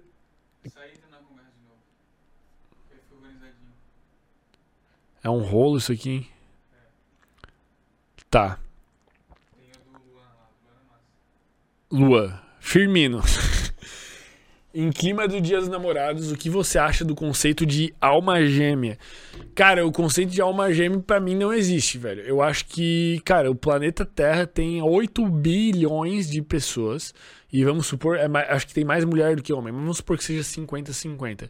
Aí tu acha que Cara, porra, eu não preciso nem continuar com esse raciocínio, mas, tipo assim, é óbvio que a pessoa que tu encontrou não é tua alma gêmea. Estatisticamente, se só existe uma alma gêmea, por que, que a tua alma gêmea é a pessoa que mora no teu bairro e não é a pessoa que tá lá no Japão plantando mandioca? É óbvio, tipo, eu acho esse conceito burro. Então, eu acho que existem pessoas que vão ter características que os teus engramas mentais aprenderam que são características que você deve valorizar. São valores importantes para você, você enxerga eles nas outra, na, nessa outra pessoa e os valores dessa pessoa batem com os seus e vocês se conectam e podem ter algo maravilhoso. A química cerebral e ocitocina e todos os hormônios relacionados ao amor vão vão inundar o seu cérebro desses prazeres, mas por isso que eu acho o conceito de alma gêmea, tipo, burro. É óbvio que não existe. Porque que alma gêmea seria, sabe? Tipo, é isso. Tu pode achar que a pessoa que tu encontrou talvez seja a melhor pessoa do planeta Terra para ti, sabe? Tu tem a visão de tipo, cara, ela passou pelas mesmas coisas que eu passei, ela tem valores muito parecidos com o meu, eu acho ela atraente fisicamente, ela é uma pessoa que tá disposta a evoluir junto comigo, a gente se abraçou nessa caminhada e a gente tá indo. Mas isso quer dizer que ela é tua alma gêmea? Não, cara, tua alma gêmea pode estar tá na China, no Japão, na Austrália, sabe? Tipo, tu não vai conhecer todas as pessoas para saber qual que é tua alma gêmea. Então, porra, esse conceito é totalmente furado. Treino e nutrição descomplicado. Treino e nutrição descomplicado. Fermento. Qual o seu signo? Só curiosidade, sei que não acredita, mas o arcano eremita, por exemplo, bateu. Cara, o meu signo é câncer, velho. E tem inclusive um episódio aqui que foi com a Lari Narras e um outro episódio que foi com a Astrofran, que a gente fez o meu mapa astral aqui completo, com todos os aspectos e chave de Quiron e não sei o que. Loucura, velho. Signos existem? Não sei, velho. Não sei. Eu acho que não, porque existem muitas explicações que furam a teoria dos signos, tá ligado? E signo sempre é aquele bagulho que eles nunca estão errados, sabe? Tipo assim, ele fala uma coisa e daí tu fala, não, mas eu não sou desse jeito. Daí ele fala, ah, mas é por causa do seu ascendente que não se manifestou aqui e tinha um Marte aqui que, sabe? Tipo, não tem como errar. É, signo nunca tá errado. O meu bate para mim, assim como o teu vai bater para ti. Eu acho isso, assim. É, e, a, e, a, e, tem toda uma questão de, tipo assim, os planetas que a gente observa e as coisas que a gente tá vendo. Tem estrela que a gente observa que os astrólogos entendem aquela estrela como importante para manifestação de tal comportamento e aquela estrela nem existe mais, mano. Aquela estrela, ela já explodiu há um bilhão de anos e é só a luz dela que tá chegando pra gente. Ela não tem mais influência do ponto de vista gravitacional ou de qualquer outro ponto de vista. Então, tipo assim, né? Mas eu sou canceriano. É isso. uh, Ana Marco, acho que ela já falou da manejo de tempo. Fermento, se você pudesse enviar uma mensagem, já falei, busque conhecimento. Fermento, se você fosse Deus por dois dias, o que você faria nesses dois dias? Cara, eu vou entender por Deus um ser onipotente e onipresente e onisciente, o que mais que é? É Deus, né? Cara, eu acho que, como assim? Eu teria só dois dias, cara. Mas é muito poder para dois dias, né? Eu poderia ter um minuto do poder de Deus e eu poderia paralisar esse um minuto e fazer ele durar toda uma eternidade e absorver todo o conhecimento da humanidade, tudo que eu acho que eu preciso saber, e depois eu voltasse e eu saberia. Eu acho que eu usaria basicamente esse poder para sanar a minha curiosidade acerca de várias coisas do universo. Tipo, sei lá, eu poderia ir pro momento exato do Big Bang e se eu fosse Deus, eu teria uma capacidade sensorial muito elevada, que com certeza estaria além dos cinco sentidos extremamente limitados que temos, e eu conseguiria é, observar, mas quando eu falo observar, não entenda com os olhos, entenda como esses outros sentidos que eu não tenho, eu conseguiria observar ali o que aconteceu e talvez compreender, e talvez ter compreensões. É, cósmicas e macro acerca da nossa existência e acerca de todos os grandes mistérios, por exemplo, da humanidade ou mistérios de vidas em outro planeta e tentar entender por que a gente está fazendo o que a gente está fazendo, por que, que a gente existe, por que, que somos aglomerados de moléculas que formaram organismos que têm uma percepção de que são separados, mas na verdade são partes de um grande todo. Eu tentaria entender essas coisas. Eu acho que eu usaria o meu poder divino para ficar sentadinho refletindo, assim. Eu acho que eu não usaria para fazer alguma coisa. Tipo, pô, foda-se, o que, que eu ia fazer? Ah, eu quero ter um carro. Não, né?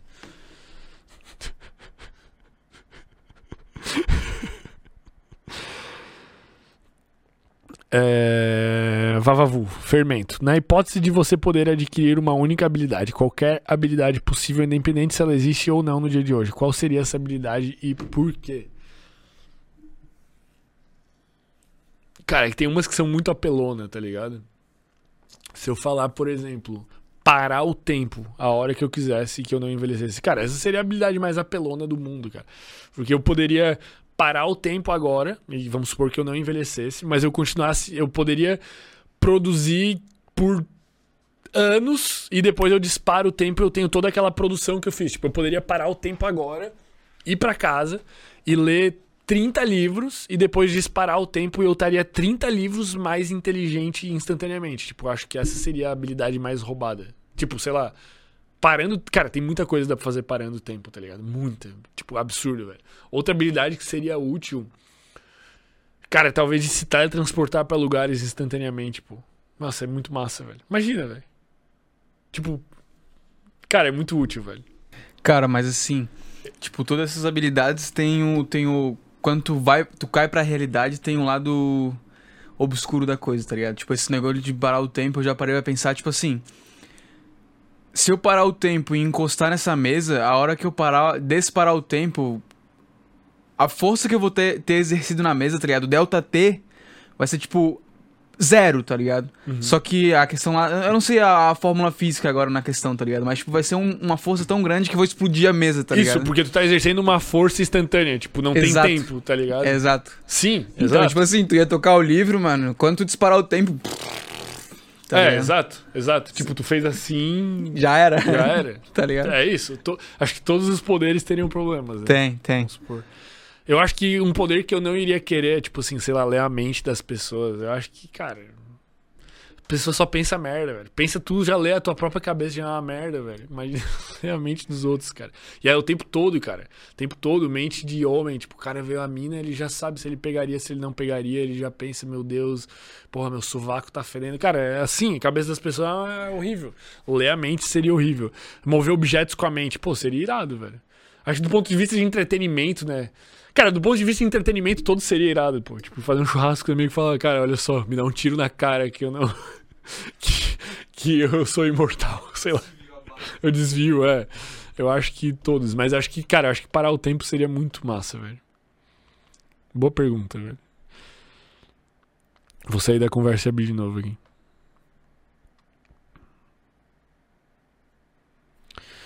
É. Pera aí. Deus, Vavavu. Vitor Lu. Pulou minha pergunta. Você conhece o Fábio Mazuoli? Ele estará em Floripa dia 23 a 25 de junho. Bem no meu aniversário. Dia, meu aniversário é dia 24, pô. Não conheço, cara. Não sei quem é esse Fábio Mazuoli. É, David Douglas, profundo. É David Douglas Profundo o nome do cara. Ou ele mandou um profundo? Cara, gostei do nome, pô. Ele deve ser um cara profundo. Não tenho pai, mas tenho sem groselha. Honra, cara. Que honra, velho. Pô, que honra. Tamo junto aqui, domingueira aqui. Todo mundo fritando a cabeça de ideias pra começar uma semana incrível. E fazer as coisas tem que ser feitas, hein, rapaziada. Lourival Skate. Fermento. Tô me formando em engenharia civil. O que você faria para começar a viver disso? Cara, eu acho que as profissões que não têm a ver com tecnologia e com coisas modernas, elas vão ser ultrapassadas muito rápido. Então acho que de alguma maneira tu tem que se inserir dentro do mundo virtual. Pode ser que tu faça um trabalho ortodoxo, tipo de construção de prédios da maneira mais tradicional, mas eu acho que tu tem que investir dentro do ambiente virtual. Tu tem que ter um Instagram legal, tu tem que fazer um tráfego pago para captar cliente, para fazer alguma coisa. Eu acho que tu tem que surfar as ondas da modernidade. Ou talvez daqui a pouco tu se envolve com esses softwares mais modernos ali de é, de Revit, de talvez já tenha até alguma coisa no sentido de inteligência artificial para desenvolvimento de plantas. No futuro vai ser tudo assim. Eu buscaria essas tendências de mercado super inovadoras, né? Eu acho que faria mais sentido do que ficar na construção ortodoxa. Mas a construção ortodoxa tradicional pode te deixar rico, cara. Se tu tiver um pouco de capital para tu comprar um terreno e tu faz uns financiamento lá e constrói um prédio e vende o prédio, depois faz dois prédios, três prédios, tu vai ficar rico. Um monte de engenheiro civil ficou rico assim. Mas eu tentaria partir para um trabalho que envolvesse o mundo digital, essas tendências de inteligência artificial e outra coisa, cara. Faz uns cursos na internet, velho. Tem um site lá, tinha um site que eu ia que era tipo um Netflix da engenharia, assim, a engenharia e arquitetura. Aprendia modelagem 3D, Revit, essas porra tudo, velho. Aprendi muito mais lá do que eu aprendi na faculdade inteira, velho. Então eu, eu faria isso, esses cursos. É, específicos da, da área, assim, ó, que já se preparam ali pro mercado, são muito melhores do que a faculdade, ainda mais se tu acabou de se formar. E use o seu network, né? Use o seu network aí, os professores que você conheceu para arranjar um emprego, se essa é a sua intenção também. É... Vavavu aqui organizou. É, David Douglas profundo. Uma criança tem mais acesso ao conhecimento do que um filósofo de dois mil anos atrás. Então por que a gente não ficou mais inteligente e melhores do que eles? Cara, é porque a, a, é essa questão da tecnologia, cara. Ela te facilita a vida ao mesmo tempo que ela te propicia algo negativo, entende? Então um celular, ele é algo bom ou ele é algo ruim? Eu uso o meu celular para ver muitas coisas boas, cara. Vocês estão usando o celular de vocês agora para assistir um papo bacana que traz reflexões, traz senso crítico, que propicia uma mudança de hábitos. Mas tem gente agora, mano, assistindo live do TikTok, velho. Vocês já abriram as lives do TikTok, velho? Aquilo ali dá câncer, mano. Tem o cara manda dinheiro e a guria geme. Uns negócios assim. Então, eu acho que o, que o problema não é o problema não é o mundo, sabe? O problema são as pessoas, cara. Eu acho que tem gente hoje em dia muito mais inteligente do que os filósofos de dois mil anos atrás, sabe? Não que os ensinamentos que eles deram talvez não sejam, sejam eternos, né? Eles, eles chegaram a conclusões muito, muito fodas.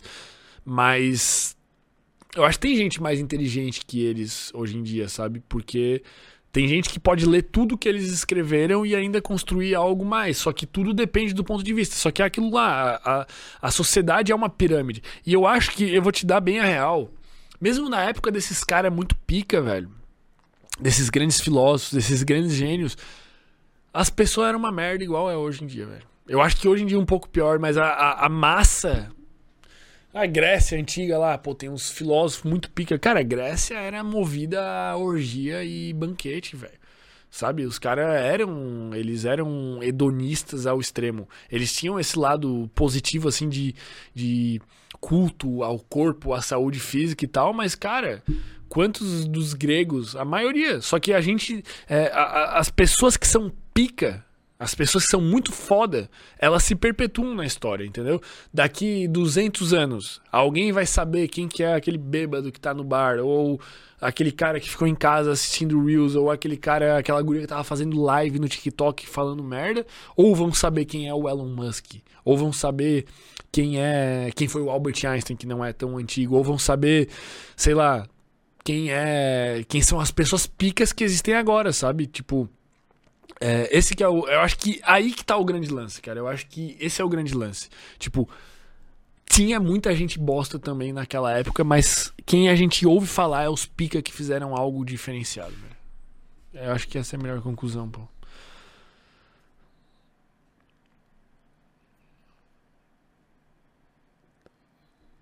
Qual a tua idade? 27 anos. Eu vou fazer 28 anos daqui Hoje é dia 11, eu faço dia 24, daqui 13 dias eu vou fazer 28 anos, pô. Eu tenho, eu costumo falar que eu tenho 27 anos, mas com é, a sabedoria de 60, com o pique de 18 e com os grisalhos de uns 40, mais ou menos, por aí. É... Elisano cresce. Você acha que o amor é apenas uma reação química no cérebro? Sim. Tudo, cara, tudo são reações químicas no cérebro, tá ligado? Tipo, tudo, tudo. Tudo que tu sente são reações químicas no cérebro, sabe? Se eu olho. Se eu sinto ansiedade, são reações químicas no meu cérebro. Toda a percepção humana está limitada ao ambiente interno e externo. Tem estímulos do ambiente externo e tem é, esses estímulos químicos internos que vão dizer como tu se sente. Quando tu tá apaixonado por uma pessoa, do ponto de vista químico, existem coisas que tu tá sentindo. Quando tu ama uma pessoa existe um ponto de vista químico que determina o que tu tá sentindo. Inclusive, se tu injetar, sei lá, ocitocina e tu estiver olhando para tal coisa, pode ser que tu desenvolva mais amor por aquela coisa. Sempre tem aquele exemplo dos juízes que davam sentenças é, melhores aos a, as pessoas que foram condenadas depois do almoço, porque eles almoçaram. E de, tipo, o gráfico mostra clar, claramente que as sentenças eram melhores depois do almoço, porque eles estavam mais bem humorados porque eles almoçaram. Então, sim, o amor é química cerebral pura como todas as nossas outras emoções e sensações, sempre limitadas aos nossos sentidos. Acabou? Luiz Felipe Pinho, salve meu irmão. Se você tivesse convicção da verdade, o que ela salvaria as pessoas e que ela salvaria as pessoas levando-as para o céu. Você se esforçaria para espalhar a mensagem verdadeira ou manteria para si a salvação? Caralho, boa pergunta, hein, velho. Cara, primeiro ponto é que eu não acredito que exista uma verdade absoluta. Eu acho que a gente, no, no episódio com o Wilson, né, a gente chegou a uma conclusão, inclusive, de que não existe nenhum mal, velho. Até mesmo as coisas que tu pensa que são terríveis, elas são só um ponto de vista, sabe? Sempre. Tudo que tu pensa. Tipo, se eu levantar aqui agora, pegar um garfo e enfiar no pescoço do Gabriel, é mal? É mal. Eu acho mal, pelos meus valores. O Gabriel vai achar mal, a família do Gabriel, vocês vão achar mal. Mas isso é o nosso ponto de vista. De um ponto de vista do reino animal, talvez fosse normal, do ponto de vista cósmico, se a gente se afastar mais ainda da Terra, é normal. Então eu não acredito em verdades absolutas. É, Mas se eu soubesse um caminho que leva as pessoas a uma vida que eu acredito ser melhor, eu não guardaria pra mim mesmo isso. Eu me esforçaria ao máximo. Eu sou aquele cara que quando eu descubro algo, eu venho aqui e falo, sabe? Tipo, o que eu tô fazendo aqui, que eu faço aqui todos os meses e o que eu faço dentro do universo cognitivo todos os dias, é entregar o ouro. Eu não tenho nada que eu aprendi que eu não vou entregar lá. Não tem nada que eu aprendi, tipo, cara, bati a cabeça pra chegar até aqui, mas tem um jeito muito mais fácil. Lá, eu tô pra entregar o jeito mais fácil, cara. Acho que. Eu acho que tu nunca vai ver uma pessoa bem sucedida guardando segredos, sabe? É isso que eu vejo cada vez mais quando recebo os convidados aqui. O cara mais pique, ele te entrega tudo, ele quer que tu seja bem sucedido também. E é essa visão que eu tenho, cara. Eu tô aqui pra espalhar o conhecimento e pra espalhar o que eu aprendi, porque no meu ponto de vista, eu tive bastante dificuldade para conseguir mudar minha vida, sabe? Tipo, por questão do transtorno, por questão de educação, por um milhão de desculpas que poderiam ser dadas, mas eu tive bastante dificuldade e eu vivi cenários muitas vezes piores do que o cenário que vocês vão viver para poder transformar a vida de vocês. Então, com isso eu aprendi muito e com isso eu aprendi caminhos, cara. E é aquilo que eu sempre digo: é, a vida é como se fosse um jogo e tu vai passando de fase. Só que cada vida é um jogo, né? Eu tenho o meu jogo, o Gabriel tem o jogo dele, vocês têm o jogo de vocês. Cada um tem um jogo individual e único e é uma batalha constante. E quando tu já passou alguma fase, tu sabe passar aquela fase. Eu sei hoje fazer um podcast. Se o Sem Groselha acabar hoje, em dois, três meses a gente vai ter um podcast do mesmo tamanho, porque eu já passei. O que tu conquistou, tu já sabe passar. É como se tu fosse jogar um videogame que tu já zerou. E muitas dessas fases que tu já passou, as outras pessoas estão passando também. Elas estão passando uma fase parecida na vida delas. Então, quando eu digo que eu tive dificuldade para formar um hábito, pô, vem alguém e diz: "Não, tu tem que acordar às 5 da manhã e tomar um banho gelado e fazer o grito". Cara, isso não funciona para mim. Isso não funcionou pro Simon, isso não funcionou para muita gente. O meu jogo é diferente do que o jogo daquelas outras pessoas. Mas aí quando vem o Simon, nesse caso, e me fala, cara, faz desse outro jeito, faz metas ridículas. Esse jeito que ele usou para zerar o jogo dele era um jogo mais difícil que ele tinha por ter um transtorno, funcionou comigo e pode ser que funcione contigo. E então espalhar esse conhecimento que pode melhorar a vida das pessoas é o que eu tô fazendo todos os dias dentro do universo cognitivo, que eu tô fazendo todos os dias, duas vezes por semana, né, aqui dentro do Sem Groselha. Então o que eu mais quero é o sucesso das pessoas. Eu quero trazer as pessoas para esse lado de consciência, de senso crítico, de poder viver uma vida melhor. Então, acho que a pergunta foi bem respondida, mas eu espalharia esse conhecimento o máximo possível, velho, porque eu acho que não existe limite, sabe? Vavavu, grande Fernando. Já pensou em fazer um evento com a gente do metaverso, juntar todo mundo no mesmo lugar para um rolê digital, um novo ambiente, talvez até mesmo pela liberdade de criação do ambiente? Cara, eu nunca pensei nisso. Na verdade, a gente recebeu uma proposta uma vez, faz um ano, de tinha uma empresa que fazia ambientes virtuais para as coisas e eles propuseram a gente fazer um episódio tipo num metaverso, sabe, que as pessoas pudessem mas eu acabei achando muito complicado, né? Teve uma vez, isso me lembra no começo da pandemia, que a gente fez um happy hour da, da Atlética dentro do Rabu Hotel, sabe? Tipo, a gente abriu o Rabu Hotel e fez o happy hour ali. Eu acho legal, mas, cara, para mim é insubstituível. Tipo, para mim, nada substitui o contato ao vivo e eu cara, nos meus planos, aqueles planos de recurso, né, que a gente falou, nos meus planos, eu queria muito fazer um encontro presencial com a galera, tipo, pegar